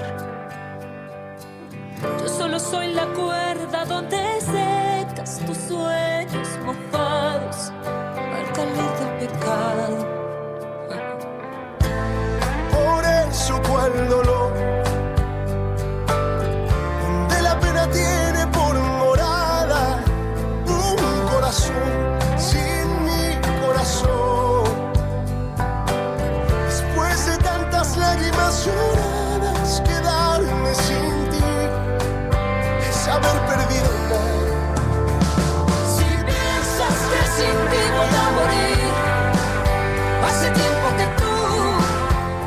Seguimos escuchando música de la cumpleañera Yuri. Esto se llama Ya no vives en mí. Interpreta aquí con- junto con Carlos Rivera. Ay, la tempestad pasará y el despertar solamente será su Y son las 9 de la mañana con dos minutos. Tenemos mensajes de nuestro público. Adelante, Guadalupe. Fíjate que tenemos este mensaje, Sergio, me parece muy preocupante. Dice una persona del auditorio, Leti Vázquez, buenos días, estoy viviendo una situación terrible con un familiar. No hay cama en ningún hospital privado. No hay tanques, no hay concentradores, se había cuidado muchísimo, no fue a fiestas, estaba guardado y por un detalle se contagió. Las calles llenas, la gente no dimensiona, quédense en casa, por favor, se los suplicamos, no hay camas. Ahora entiendo por qué las personas se mueren en los estacionamientos de los hospitales. Bueno, pues eh, completamente de acuerdo, por eso incluso aquí en el Heraldo estamos tomando medidas todavía más estrictas, por eso estamos nuevamente transmitiendo a la distancia uno de los dos, compartimos cabina y la verdad es que es la única forma de, de mantener el mayor, ah, el mayor cuidado. Y sí hay que cuidarnos, ¿verdad? Pues hay que cuidarnos muchísimo, Sergio, y ahora sí redoblar los esfuerzos. Yo sé que es muy difícil, eh, para muchos de nosotros ha sido muy complicado, por supuesto, pero viendo que ya no hay camas, viendo que la situación está eh, tan complicada, caótica en los hospitales, la verdad de las cosas es que más vale cuidarnos. El presidente ha defendido de nueva cuenta al señor Hugo López Gatel de cómo está llevando este tema de la pandemia. Él lo ha justificado con esta situación de que se fue a de vacaciones a pesar de que pues es eh, eh, un momento difícil y la jefa de gobierno pues ha, puesto la situación de- del otro lado, ¿no? Ha dicho, bueno, nosotros en este momento, la verdad de las cosas es que lo que estamos haciendo es trabajar, no hay espacios para irnos de descanso y yo creo que para todas las personas que nos están escuchando, lo más importante es cuidarnos. Son las nueve con cuatro minutos, nos dice otra persona. Buenos días, Sergio y Lupita, que a pesar de lo mal que estamos, tengan un excelente año nuevo. Soy Miguel Ángel. La verdad da coraje y pena tener estas personas que nos gobiernan, que en realidad ya no es gobierno, es dictadura y haciendo puras burradas, es lo que nos dice esta persona. Son las nueve, las nueve de la mañana con cuatro minutos, nueve con cuatro. Y bueno, pues vamos a Vamos a... Oye, fíjate, Sergio, que tengo aquí un tuit de Dolia Esteves, eh, que es eh, periodista, y bueno, ha escrito que eh, México ya pidió el beneplácito para Esteban Moctezuma, lo escribe en su Twitter, México ya pidió beneplácito para Esteban Moctezuma al gobierno de Trump, sorprendió en esta capital que no esperara al inminente cambio de gobierno y no se sabe cuándo lo darán y si será el saliente o el entrante gobierno. Fue nombrado embajador en Estados Unidos el mes pasado y bueno, pues así están en Washington sorprendidos por esta situación. Son las nueve de la mañana con cinco minutos. La Comisión Federal de Electricidad le va a pedir a las a la CENACE, este organismo regulador, que saque de operación a las generadoras de energías renovables. Las responsabiliza del apagón que afectó a 10.3 millones de usuarios el pasado 28 de diciembre. Víctor Ramírez es vocero de la plataforma México Clima y Energía. Víctor Ramírez, ¿cómo estás? Buenos días. Hola, muy buenos días, Sergio. Muchas gracias por el espacio, a sus órdenes. Eh, la primera pregunta, eh, Víctor, ¿de verdad son las energías renovables culpables de los apagones? Y si esto es así, ¿por qué esto no ocurre en otros países del mundo, particularmente en Europa, donde pues hay mucha mayor producción de energías renovables? Bueno, lo primero es que hay que aclarar, eh, o hay que ser muy claros en que lo que dijo ayer eh, todavía CFE eh, siguió culpando a un incendio que no nos han podido demostrar, pero que insisten en que sí fue, este, sobre el apagón, y en realidad no son las energías renovables las que, las que se han visto, eh, como bien dices, no solo en Europa, en América, muy cerca de México, en California, eh, el día de ayer tuvieron a las 10 de la mañana 75% de energía renovable y eso no puso en riesgo su red y su red operó con cierta normalidad, o o- una normalidad mayor que la que tuvo México el 28 de diciembre pasado. Este, no, las energías renovables eh, bien administradas con los eh, eh, dispositivos de seguridad necesarios, eh, son no solamente generan estabilidad en la red, sino que bajan los costos de la energía para el usuario final. Eh, Víctor, eh, se nos ha dicho que estas centrales de energía fotovo- eh, fotovoltaica y eólica, pues eh, son la razón de este fallo y que incluso tienen muchas interrupciones. ¿Esto es así? A ver, las energías renovables generan cuando hay el recurso necesario para que generen. Si hay sol, podemos tener energía solar y si hay viento, podemos este, tener energía eólica. Cuando ellas no, eh, cuando no hay sol o no hay vientos suficientes, obviamente estas no operan y entonces tienen que operar otro tipo de plantas que le llaman eh, firmes, eh, que son básicamente a base de combustibles, o por ejemplo la hidroeléctrica. Sin embargo, eh, energías se pueden ir integrando a la red con lo, eh, insisto, con las medidas necesarias, como por ejemplo eh, la potencia, que es una forma en la que se, expresa es la, capacidad de reacción de un generador, o sea que cuando un generador se necesita y no hay sol o y no hay viento, puede entrar en operación. Y eso se hace en todos los lugares del mundo y México no tendría por qué ser la excepción. Esta no fue la causa del apagón y este, el- la, la misma CFE no ha podido decir que es, solamente eh, nos están diciendo que para prevenir nuevos, aunque fue un incendio, van a disminuir. No tiene lógica y no tiene conexión lo que están diciendo en CFE. Eh, eh, ¿qué- ¿Cuál sería la explicación de lo que pasó? Lo que sabemos es que hay apagones en todo el mundo, no tan frecuentes como en México, pero hay apagones en todo el mundo. ¿Cuáles pueden ser las causas en este caso? Yo creo que la, cosa más probable es que haya habido una falla en el equipo de transmisión.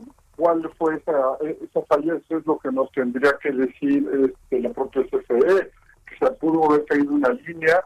Eh, no, no hay una explicación clara, pero este, puede ser la caída de una línea, la- la, eh, el daño físico de alguna línea, algún transformador o alguna parte de, de- la línea que haya tenido un fallo. Es, es probable. ¿Cuál fue la falla? Eh, insisto, solamente el CFE podrá saberlo o una investigación independiente que creo que dadas las condiciones eh, es lo que ahora necesitamos. Eh, de una investigación que no sea de la propia CFE, porque CFE hasta presentó un documento apócrifo que ayer ya aceptaron que es, que, que es, que es tal, ¿no? Apócrifo. Oye, el presidente dice que no volverá a ocurrir este tipo de apagones. Él señala que, pues esto de una manera que lo vemos muy seguro, muy contundente, y que los que han estado atentos a este tema es que están a favor de la privatización. Te quiero preguntar, Víctor, ¿es terrible privatizar como pues lo han hecho otras partes del mundo? ¿De qué manera ha afectado el tener energías renovables a otros países? A ver, lo primero que hay que decir es que eh, la participación privada debería de ser completamente normal y la participación privada se da en generación y en suministro, pero en transmisión el único que tiene eh, eh, poder, el único que participa en este momento en México es, es CFE. Y si hubo un problema en transmisión, eso significa que hubo un problema en CFE, no en los privados. Los privados alrededor de todo el mundo participan cada vez más, y no solamente con energía renovable, también con energía firme. En México también tenemos generadores de ciclos combinados, por ejemplo, que, que le dan seguridad a la red, que le dan respaldo a la red, y, los tenemos privados desde hace algún tiempo y con la reforma se siguen eh, sumando también eh, generadores de este tipo. Es perfectamente normal, las redes eléctricas este, se están descentralizando en el mundo y esto no es malo y al contrario, si tienes un ambiente de competencia bien propiciado, tenderá a generar costos más bajos porque eh, pues, al, competir las empresas tienen que, que ofrecer energía más bajo costo para poder ser despachadas. Y México no es la excepción. La reforma nos permitió tener subastas en las que eh, privados participaban por tener contratos de largo plazo con CFE para vender energía y logramos costos que fueron récord a nivel mundial de costo de energía eléctrica más bajo del mundo. Eh, Víctor, el año pasado, el 2019 más bien, el año antepasado, hubo también apagones en la península de Yucatán. También la Comisión Federal de Electricidad y Manuel Bartlett culparon a las energías renovables y una quema de pastizales en particular fue lo que hicieron. Eh, ¿Fueron realmente, la información que tenemos es que fueron quemas de pastizales también los causantes de ese problema o fue una saturación de las líneas de transmisión? Eh, en el caso particular de Yucatán es un poco especial. Yucatán eh, genera muy poca energía, o la península de Yucatán genera muy poca energía respecto a, a lo que consume. Entonces el resto de energía se tiene que traer mediante líneas de transmisión de la zona oriental del país, este, Oaxaca, Chiapas. Eh, lo que está sucediendo en la península es que hay un riesgo constante porque tiene que traer mucha energía de la zona oriental y no han reforzado las líneas de transmisión, este, algo que debería de CFE y en lo que debería de estar eh, abocado ahorita. Eh, y en ese entonces sí dijeron que había sido una quema de, de, caña de algunos plantillos de, caña. La realidad es que debajo de las líneas de transmisión, eh, CFE de transmisión debería de estar dando mantenimiento y evitar que estos incendios sucedan. Pero tenemos décadas y tiene eh, siglos que se, que se hacen quemas en México y no sé por qué hasta ahora sí están dando apagones que en décadas anteriores no. Eso habrá que, que cuestionarlo, algo no se está haciendo, algo se está dejando de hacer, que genera todavía más riesgos a la red eléctrica, ¿no? Bueno, Víctor Ramírez, muchas gracias por hablar con nosotros. Sergio Lupita, muchísimas gracias, que tengan eh, buen día y feliz año. Igualmente para ti, Víctor, muy buenos días. Son las 9 de la mañana con 13 minutos. Ya está en la línea telefónica Agustín Basabe, analista político. Agustín, ¿cómo estás? Buenos días. Buenos días, Sergio. Buen día, Lupita. Hola, ¿qué tal? Buenos días. Pues eh, observando las eh, elecciones o, o- la jornada postelectoral de Georgia en Estados Unidos, eh, empiezo con eso porque ahorita voy a la relación de México y Estados Unidos, pero eh, eh, todo indica que los demócratas ganaron los dos escaños del Senado que estaban en juego en Georgia ayer y que con ello ganarán la mayoría del Senado. Lo cual fortalece a Joe Biden, por supuesto, va a ser una presidencia más fuerte con las dos cámaras eh, a su favor.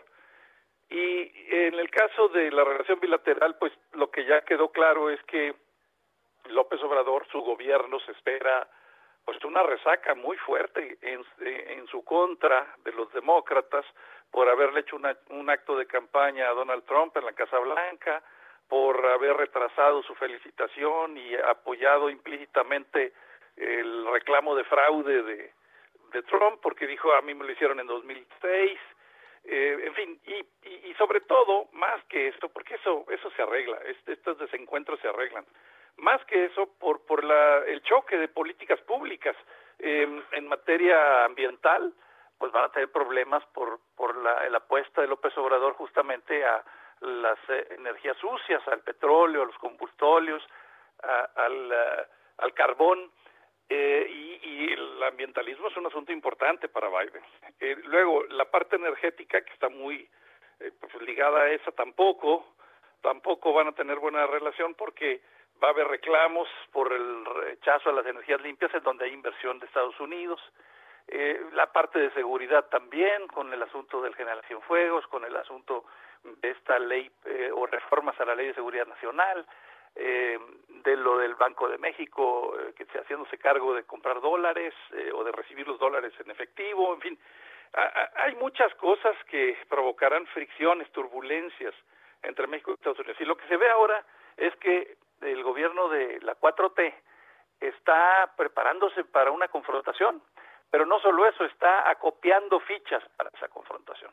Porque lo que se anunció en el caso de Julian Assange, eh, este activista cibernético que, que está en- detenido en el Reino Unido, que estuvo asilado en la, Embajada de Ecuador, eh, pues es un enemigo eh, de- del gobierno de Estados Unidos y particularmente Biden ha sido muy duro con él eh, y el gobierno de López Obrador, el propio presidente López Obrador ha dicho que le van a ofrecer asilo, más allá de que se haga o no se haga, de que sea viable en términos jurídicos, de que se le dé asilo a Sánchez, pues está claro el, mensaje, ¿verdad? El mensaje es, eh, pues nos preparamos para la guerra, nos preparamos para, para una relación muy difícil.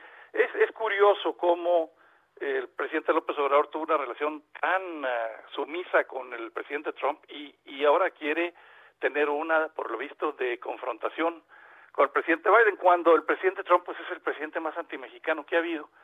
Eh, y Biden no tiene o no tenía nada, eh, digamos, en contra del gobierno mexicano, pues. Eh, pero pues, así, así se dan las cosas en, en, los tiempos de la 4T. Hoy sale un artículo en un diario nacional del ex embajador Jeffrey Davido, que manda un mensaje también muy interesante en sus últimas líneas, ¿no? Diciéndole, pues, eh, cuidado, este, no se, no se enfrenten, eh, no, no, no, ahora sí que no le piquen la cresta al gallo. Eh, se va a venir una situación complicada, se va a venir una nueva narrativa del gobierno del observador sobre la relación con Estados Unidos, eh, vas a ver cómo, o van a ver cómo empiezan a cambiar las versiones y van a decir que los republicanos son mejores para México, que históricamente así se ve, en fin, una serie de cosas para justificar que se hayan llevado tan bien con un hombre tan deleznable, racista, xenófobo, antimexicano como Trump, y que se vayan a confrontar con alguien con quien no tenía nada en contra de nosotros. E- Eso es lo que yo percibo en el ambiente. Bueno, pues Agustín Basabe, gracias y un fuerte abrazo. Igualmente, Sergio, abrazo a ti, Lupita, y al auditorio. Igualmente, buenos días. Son las 9 de la mañana, 9 de la mañana con 18 minutos. Vamos a un resumen de la información más importante de este 6 de enero del 2021. Desde Palacio Nacional, el presidente Andrés Manuel López Obrador garantizó que no se va a presentar un nuevo apagón como el del 28 de diciembre. Además, celebró que la Comisión Federal de Electricidad tenga la capacidad de rectificar cuando se comete un error. Es bueno reconocer que se cometió un error o más que eso, el que se haya inventado un suceso, un incidente, entonces que la Comisión Federal siga llevando a cabo la investigación y que se conozcan las causas. De lo que estoy eh, seguro es de que no va a repetirse, porque independientemente de lo que haya originado el apagón, el sistema eléctrico está funcionando bien. Qué bien que se tiene capacidad para rectificar. Bueno, y por otro lado, el presidente anunció que a pesar de la pandemia de COVID-19, no se van a cancelar los festejos patrios de este año, aunque se van a establecer protocolos sanitarios para la participación de los ciudadanos. Es contar la historia, o sea, de dónde venimos y exponer la grandeza cultural de México, ¿no? que es algo extraordinario. ¿no? no, no, no se va a cancelar. Y de aquí se va a exponer este, cuál es el programa. Al contrario, este, lo que queremos es que la gente participe, desde luego, con todos los cuidados sanitarios. Mm, Esperamos que para entonces ya estemos avanzados en la vacunación. El principal asesor médico del gobierno de los Estados Unidos para el control de la pandemia, Anthony Fauci, señaló que su país pronto podría aplicar por lo menos un millón de vacunas contra el coronavirus al día.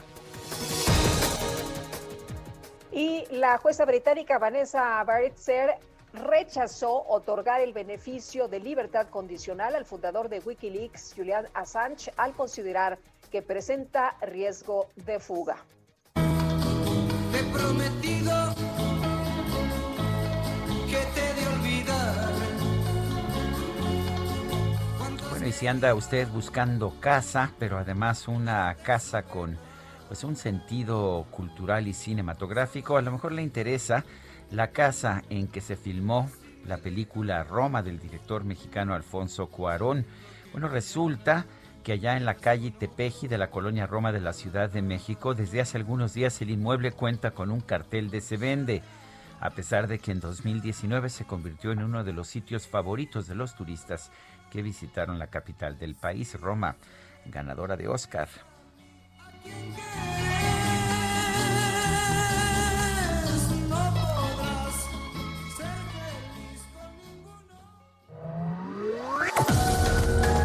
Para Lupita Juárez, tu opinión es importante. Escríbele a Twitter en arroba Lupita Juárez H.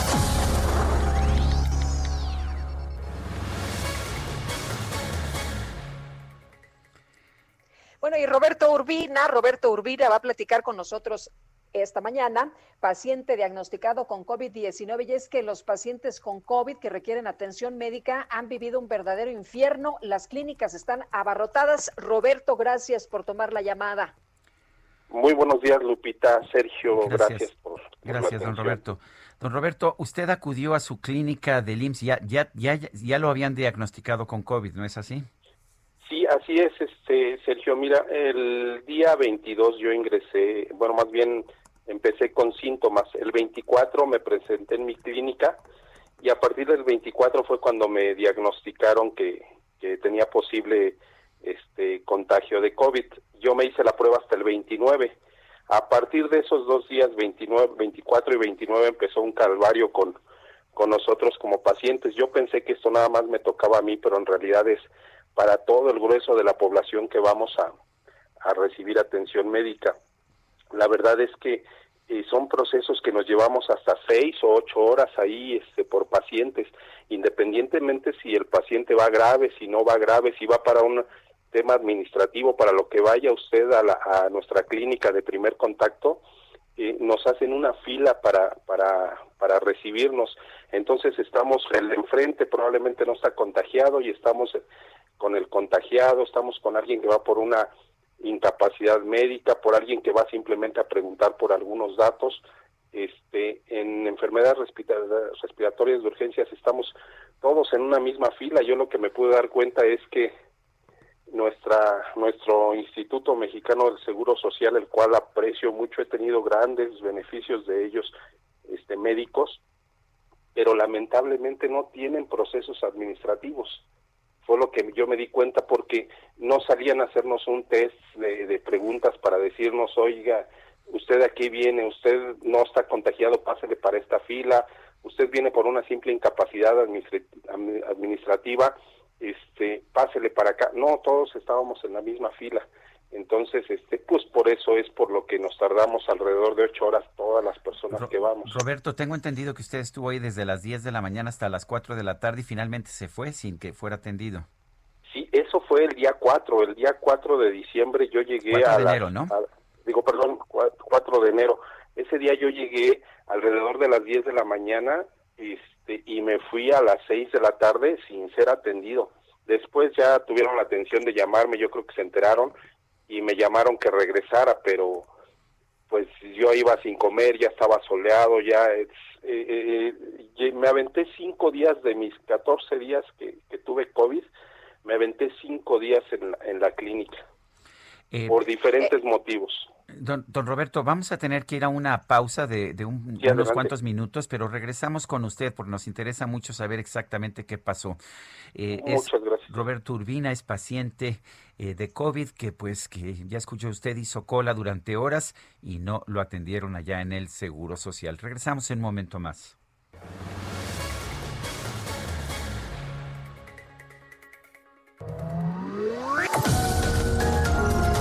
Sergio Sarmiento y Lupita Juárez quieren conocer tu opinión, tus comentarios o simplemente envía un saludo para ser más cálida esta mañana. Envía tus mensajes al WhatsApp 5520 109647. Heraldo Radio, la HCL se comparte, se ve y ahora también se escucha. Heraldo Radio, la H que sí suena y ahora también se escucha. Continuamos con Sergio Sarmiento y Lupita Juárez por El Heraldo Radio.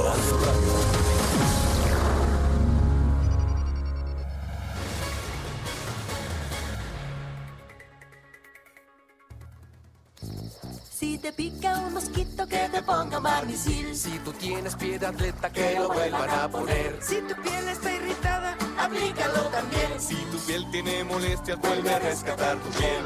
Oh, oh, que te pongan barnicil.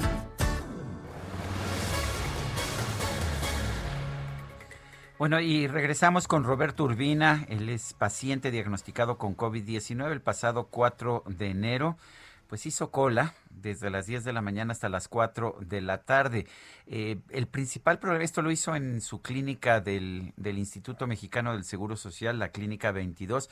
El principal problema es que era un problema de, pues ahora sí que de logística, de cómo cómo administrar esta situación. Nos decía Roberto que, que lo que pasaba era que pues todos estaban firmados en la misma cola, lo mismo la persona que nada más quería que le refrendaran una incapacidad que el paciente de COVID o la persona que tenía un rasguño. Sí, bueno, la, las, la persona de, de rasguño, esa sí la mandaban a otra área, pero en cuanto a COVID, sí estábamos todos en la misma fila, los que iban por incapacidad, los que iban por por asistencia médica, los que íbamos a pruebas, los que, eh, o sea, todos estábamos en una misma fila en urgencias. El problema de esto es que nada más hubo ocasiones, este Sergio, que nada más había un doctor para, en mi caso hubo una vez que fuimos 80 personas, estábamos 80 en la fila, y de esas 80 personas había un solo doctor para todo el trámite. Este, Roberto, usted momento- estuvo, usted estuvo muchas horas formado. ¿Dónde estaba formado? ¿Estaba en la calle? ¿Estaba adentro del consultorio? ¿Adentro de la clínica? No, en la calle. De hecho, nos, nos sacan a la calle justamente para que no haya concentraciones dentro de la sala de, última espera. Entonces, estamos todos en la calle. Me pasó, por ejemplo, el día que me fui a hacer la prueba, yo llegué, me citaron a las 7 de la mañana, llegué desde seis y media y obviamente el frío estaba muy intenso. Después cambia la situación porque el calor está insoportable. Entonces, eh, eh, yo a donde iba es que muchas personas se terminan yendo. O sea, hay gente que sí va realmente enferma, pero no se puede quedar tanto tiempo porque pues, se, termina sintiendo mal y se terminan regresando a su casa. Entonces, yo lo que me he dado cuenta es que eh, son muy pocos doctores en esta clínica, por ejemplo. Cuando más doctores hay en urgencias, son cuatro. Digo, perdón, son dos. Y somos a veces, me llegaron a contar los doctores que hasta 400 personas por día. Por ejemplo, el lunes, el lunes de la semana posterior a Navidad y el lunes posterior a Año Nuevo fueron alrededor de 200 pacientes. Entonces, imagínese usted el, tiempo que, que nos toca estar en espera. Yo el día que más estuve fueron ocho horas. El, a su juicio, el, sí hay capacidad eh, dentro del Seguro Social o simple y sencillamente está rebasado. Mire, eh, eh, yo escuchaba ayer un radio escucha de, de ustedes que decía que lo habían atendido muy bien En el centro City Banamex, sí. Exacto, City Banamex. Creo que el problema en segundo y tercer nivel, que ya es en aquellos niveles, está muy bien. El problema está acá abajo, acá es donde se nos están muriendo las personas por estos pequeños detalles administrativos que no hay suficientes doctores para hacer un test, para decir, a ver, ustedes de urgencia, pásese inmediatamente, usted váyase a su casa. Entonces estamos muchas horas ahí y los que realmente van muy delicados se terminan regresando a su casa porque ya no aguantan el sol, ya no aguantan las temperaturas, porque es mucho tiempo, porque nadie los atendió, nadie les hizo una prueba, una pregunta para decir, a ver, usted si es de urgencia, quédese, usted no váyase, usted administrativo, sacar un escritorio ahí afuera un simple escritorio que hubiera habido afuera de mi clínica para, para incapacidades hubiera desalojado por lo menos un 20, un 30% de las filas. Entonces, este, son muy pocos doctores, Sergio, y, y creo que el problema está aquí porque aparte nuestra institución es muy fuerte, es muy poderosa. No son mejores doctores los de la iniciativa privada que los de los de del seguro social. El problema está en las administraciones. Un, un, un hospital privado tiene procesos, tiene administradores, tiene supervisores, tiene gente que está checando si un doctor está trabajando, si no está trabajando, si están este, eh, las personas tardándose mucho. En, en el seguro social creo que no lo hay porque este, se nota, no hay, no hay procesos administrativos que, que, que nos ayuden a esto. Roberto Urbina, paciente de COVID, gracias por hablar con nosotros. Muchas gracias, Sergio Lupita, un abrazo. Igualmente, muy buenos días. Bueno, y por otra parte, eh, Sergio, parece que tenemos buenas noticias de todo, eh, dentro de todo este contexto, pues van a llegar más vacunas la próxima semana, así lo anunció el secretario de Relaciones Exteriores, Marcelo Ebrard, y le agradecemos como siempre a Marta Delgado, subsecretaria para Asuntos Multilaterales y Derechos Humanos de la Secretaría de Relaciones Exteriores, que platique con nosotros esta mañana. Buenos días, Marta. ¿Cómo está, Lupita? Sergio, le saludo con mucho gusto, como siempre. Igualmente, buenos días. Gracias. Eh, exactamente cuál, cuál va a ser el flujo de vacunas. Y hemos recibido la de Pfizer, pero ¿cuándo se espera que recibamos otras que son de logística más sencilla? Mira, Sergio y Lupita, ahorita tenemos ya recibidas en México de Pfizer 107 mil dosis. Empezaron a llegar de poco en poco. Se han ido aumentando el número de, de vacunas recibidas casi 10 veces. Por ejemplo, el primera, la primera vez que llegaron, este, el 23 de diciembre llegaron 3 mil solamente para probar un poco el manejo y la cadena de ultrafrío que necesita esa vacuna. Ya para esta, este, el día de ayer llegaron 53 mil, entonces es este, pues varios órdenes de magnitud de diferencia. Y en la semana del 11 de enero ya nos van a empezar a llegar lotes de más de 420 mil en cada, en cada lote de vacunas semanales. Y entonces, bueno, vamos a tener más eh, eh, llegadas de, de mayor cantidad, 1.4 millones de vacunas en enero, 1.8 millones de vacunas de esta misma Pfizer en febrero y así nos vamos a De las siguientes vacunas, perdón, sí, Lupita. No, no, te, te escucho, te escucho. Las siguientes vacunas que tenemos precompradas son la de AstraZeneca, que recibió su autorización eh, para uso de emergencia el día de ayer, antier, eh, ya estaba el 4 de enero autorizada en el país, en México. En el Reino Unido ya se está eh, suministrando y esta vacuna con esa autorización que ya tiene puede ya empezarse a fabricar, se va a fabricar en Argentina el antígeno. Durante el mes de enero se prevé que pueda importarse a México cantidades de antígeno que se estén produciendo en Argentina y se va a envasar y a terminar la vacuna aquí en nuestro país, estar disponible más o menos en el mes de marzo, abril para México y América Latina. Este es el caso de AstraZeneca. Y después tenemos la vacuna de Cancino, que es una vacuna china, que tenemos su ensayo clínico de fase 3 en nuestro país. Ya han mm, participado más de 12 mil voluntarios en este ensayo. Estamos esperando su primer corte de información desde la fase 3, que es la fase ya última de ensayos clínicos para demostrar seguridad y eficacia.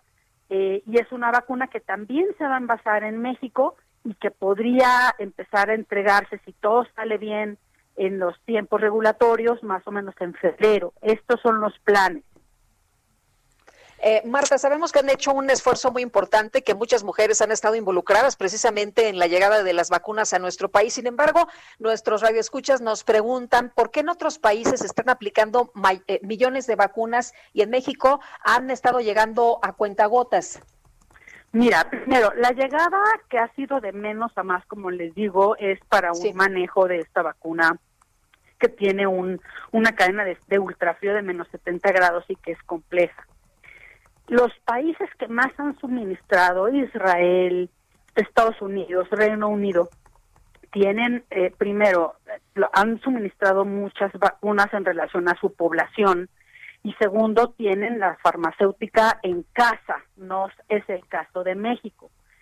México está, es un líder regional en la aplicación de vacunas. Se nos está haciendo muy poquito, pero hay muchos países en la región que no han tenido eh, hasta el día de hoy acceso a poder aplicar una sola vacuna de, para esta, esta eh, eh, pandemia. Entonces, creo que es importante pues poner en contexto esta, esta, esta capacidad que ha tenido México de tener este acceso temprano.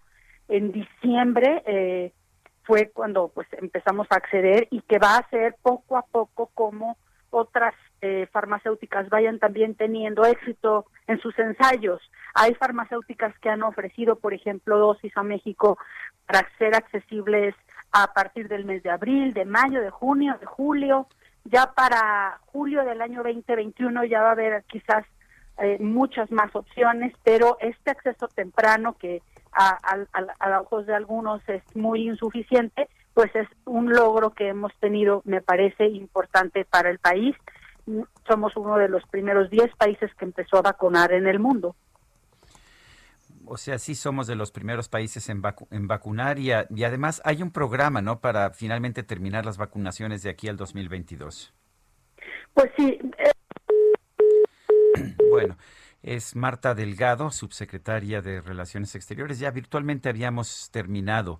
En otros temas, para el presidente Andrés Manuel López Obrador, es un honor estar con López Gatel, es lo que dijo en su conferencia de prensa de esta mañana. ¿Cómo vamos a deshacernos de un servidor público como López Gatel? Esto dijo después de que escuchó peticiones de su salida del gobierno por haberse ido a vacacionar a Oaxaca. Dice además que proyectó en la mañanera el currículum de López Gatel, señalando que es un funcionario preparado, honrado, sensible y con capacidad de exposición. Incluso propuso un debate entre López Gatel y el historiador Enrique Krause. comparen este currículum con los que fueron antes secretarios de salud. En este sentido, consideró que es injusta la campaña de desprestigio en su contra, pero dijo que no se escuche lejos, que él no, él, que López Gatel no va a salir del gabinete. Son las 9 con 42. No hay mal que por bien no venga. La micro deportiva. Pues ni modo, nos van a tener que aguantar. Ofrecemos disculpas por las molestias.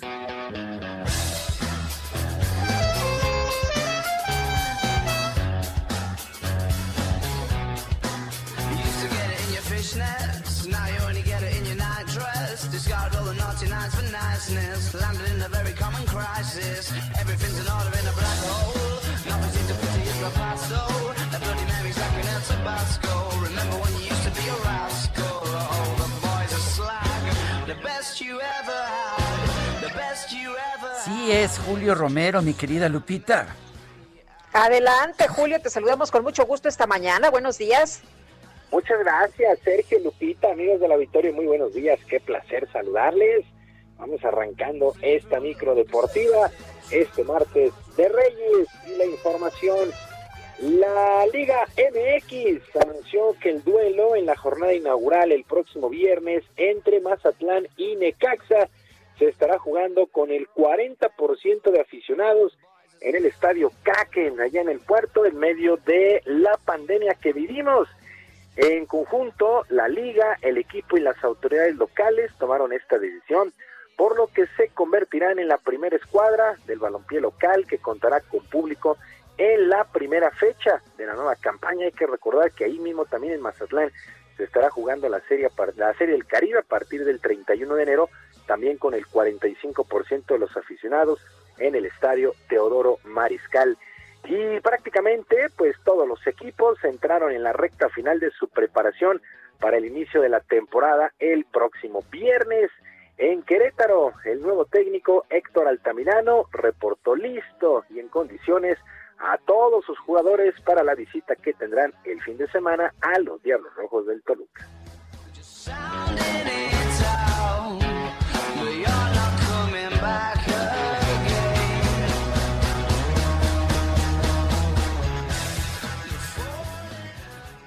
Estamos tratando de definir, eh, si bien hoy tenemos prácticamente definido con, con, eh, lo- el, el equipo inicial, pero tú sabes que en la semana ocurren diferentes detalles, eh, en el poco análisis o, o poca información que podamos tener de Toluca, eh, vamos a tratar de, de adecuarnos y, y tratar de, de buscar que con nuestros, nuestros jugadores que se elijan para iniciar,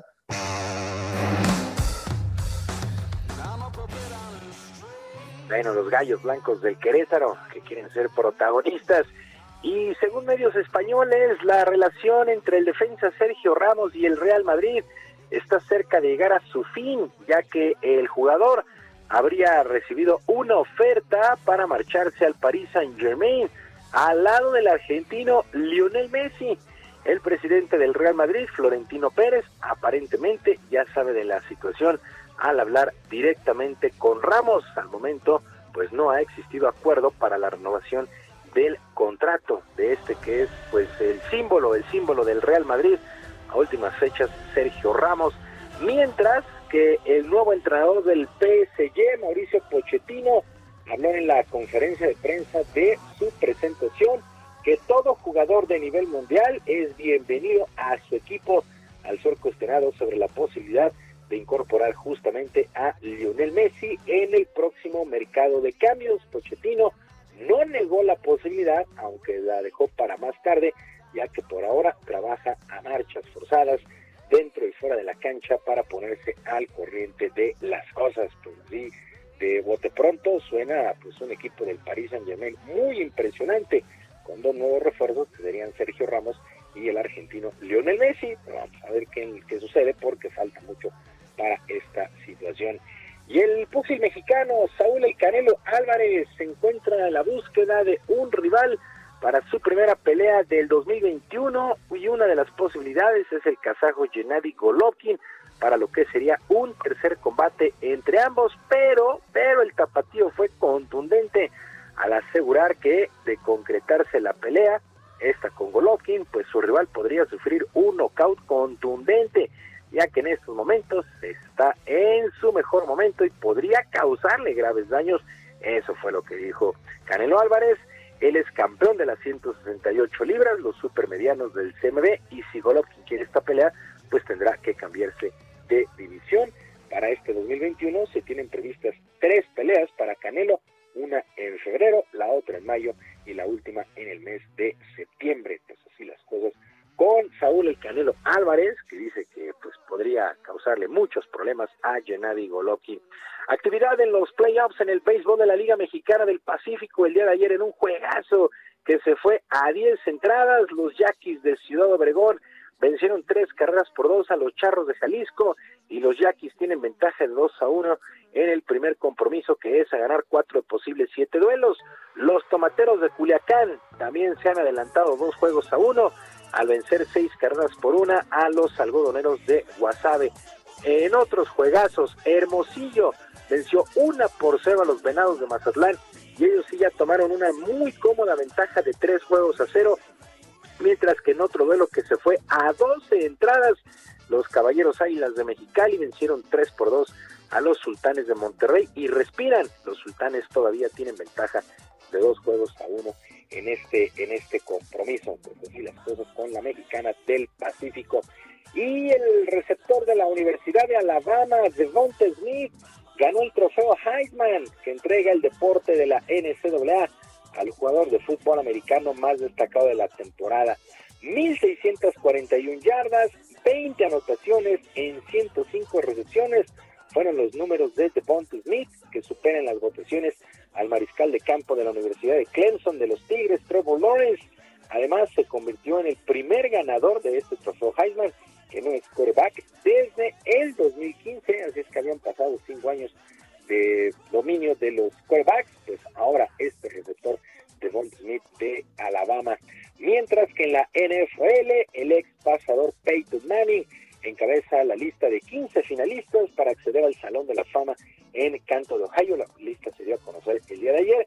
Destacan también el receptor de los Leones de Detroit, que jugara para Detroit, Calvin Johnson, el famoso Megatron, jugadorazo este Calvin Johnson, el Megatron y el defensivo profundo de los empacadores de Green Bay, Charles Goodson. Así es que pues 15, 15 finalistas para ser elegidos al Salón de la Fama del fútbol americano de la NFL. Sergio Lupita, amigos del auditorio, la información deportiva este miércoles, que es un extraordinario día. Yo, por supuesto, les mando su abrazo a la distancia. Muchas gracias, Julio. Muy buenos días. Muy buenos días para todos. Son las 9 de la mañana con 50 minutos. Imagining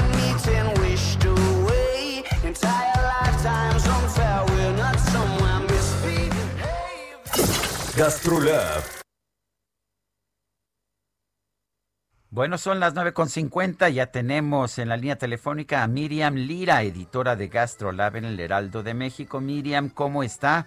¿Con qué? ¿Con Muy qué nos vas a seducir hoy? ¿Cómo estás, Sergio? Pues fíjate que estoy muy contenta. Yo espero que todos hayan tenido la oportunidad de partir su rosca, aunque sea por Zoom, con sana distancia, con su círculo más cercano. Un muy buen pedazote, eso es lo que deseo yo que hayan disfrutado, chopeadito con un chocolatito caliente, ¿por qué no? Todavía hoy, ya ayer dijimos que era el último día, pero no. Hoy todavía, que se valga, que no se pierda la bonita costumbre de partir la rosca.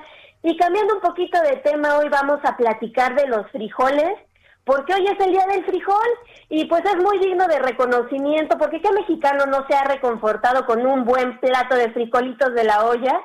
Híjole, y además el frijol es cultivado en Mesoamérica desde hace ya más de 9000 años. Fue una de las principales, todavía es, una de las principales especies que se integró a la dieta básica de nuestras culturas indígenas en nuestro país. Desde tiempos prehispánicos los frijoles han formado parte importante de nuestra alimentación e incluso de nuestra economía y hasta hoy están presentes en todos nuestros antojitos mexicanos.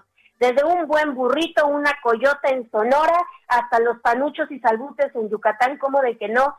Se conocen más de 150 variedades en todo el mundo, de las cuales 70 son orgullosamente mexicanas y de cada una de ellas hay 470 razas. Entonces hay para escoger, entre ellos el negro, el flor de mayo, el canario, el vaquita, que es muy simpático, el ayocote, que es el más grande que se conoce y que existe. Entonces, pues hay que disfrutarlo y en tiempo de los mexicas recibió varios nombres de acuerdo a sus características, pero siempre utilizó el prefijo etl, que significa frijol. Pero la, la raíz ya, pues que castellanizada la trajeron o ya llegó con los españoles, ellos le llamaron primeros judías, y el nombre italiano Fiesole, que llegó hasta la Nueva España, se fue evolucionando hasta que aquí quedó el nombre de frijol, cayendo pues en desuso el nombre náhuatl, también es un superalimento que nos da muchísimas propiedades buenísimas para el organismo, este nivela los nivela el azúcar, mantiene sano el corazón, nos da energía, es alto contenido en, fibra, en proteína, así es que pues no nos queda más que irnos un, un- en una escapadita que tengamos por ahí, bien protegidos al mercado, conocerlos, se van a llevar gratísimas sorpresas, no solo existe el bayo, el de bolsita, esos no, esos no, este vayan y exploren y si quieren conocer muchas recetas sobre frijolitos, desde de la olla hasta con huevito, vayan a gastrolabweb.com, nos pueden seguir también en Instagram, en Heraldo Gastrolab, arroba Heraldo Gastrolab, y en TikTok Sergio y Lupita, donde ya somos más de 600 mil. Híjole, ahí sí que nos hemos volado la barba, van a encontrar recetas muy, muy sabrosas, muy fáciles de llevar a cabo, y pues por ahí los esperamos. Bueno, pues Miriam, gracias por todo y un fuerte abrazo. Un abrazote. Pues, ¿qué crees, Guadalupe? Ya se nos fue el tiempo otra vez. Ay, qué barbaridad, se pasó rapidísimo la mañana. Efectivamente, pero no te preocupes, Guadalupe, porque mañana, si no tienes nada que hacer a las 7 de la mañana, te, Sí. te invito a que nos comuniquemos nuevamente. Tú, si te parece en posición remota, yo vendré aquí, que me queda más cerquita, para poder seguir con estas transmisiones. ¿Te parece? Me parece muy bien, mi querido Sergio. Nos escuchamos mañana. Un abrazo a todos nuestros amigos. Ojalá que los reyes les hayan traído buenas cosas, alegrías. Y bueno, aquí nos escuchamos mañana, siete en punto. Siete en punto y lo dejamos con Yuri. Nos ofrece el espejo y cumple 57 años. Y bueno, ya sabe usted, mañana a las 7 de la mañana. Hasta entonces, gracias de todo corazón.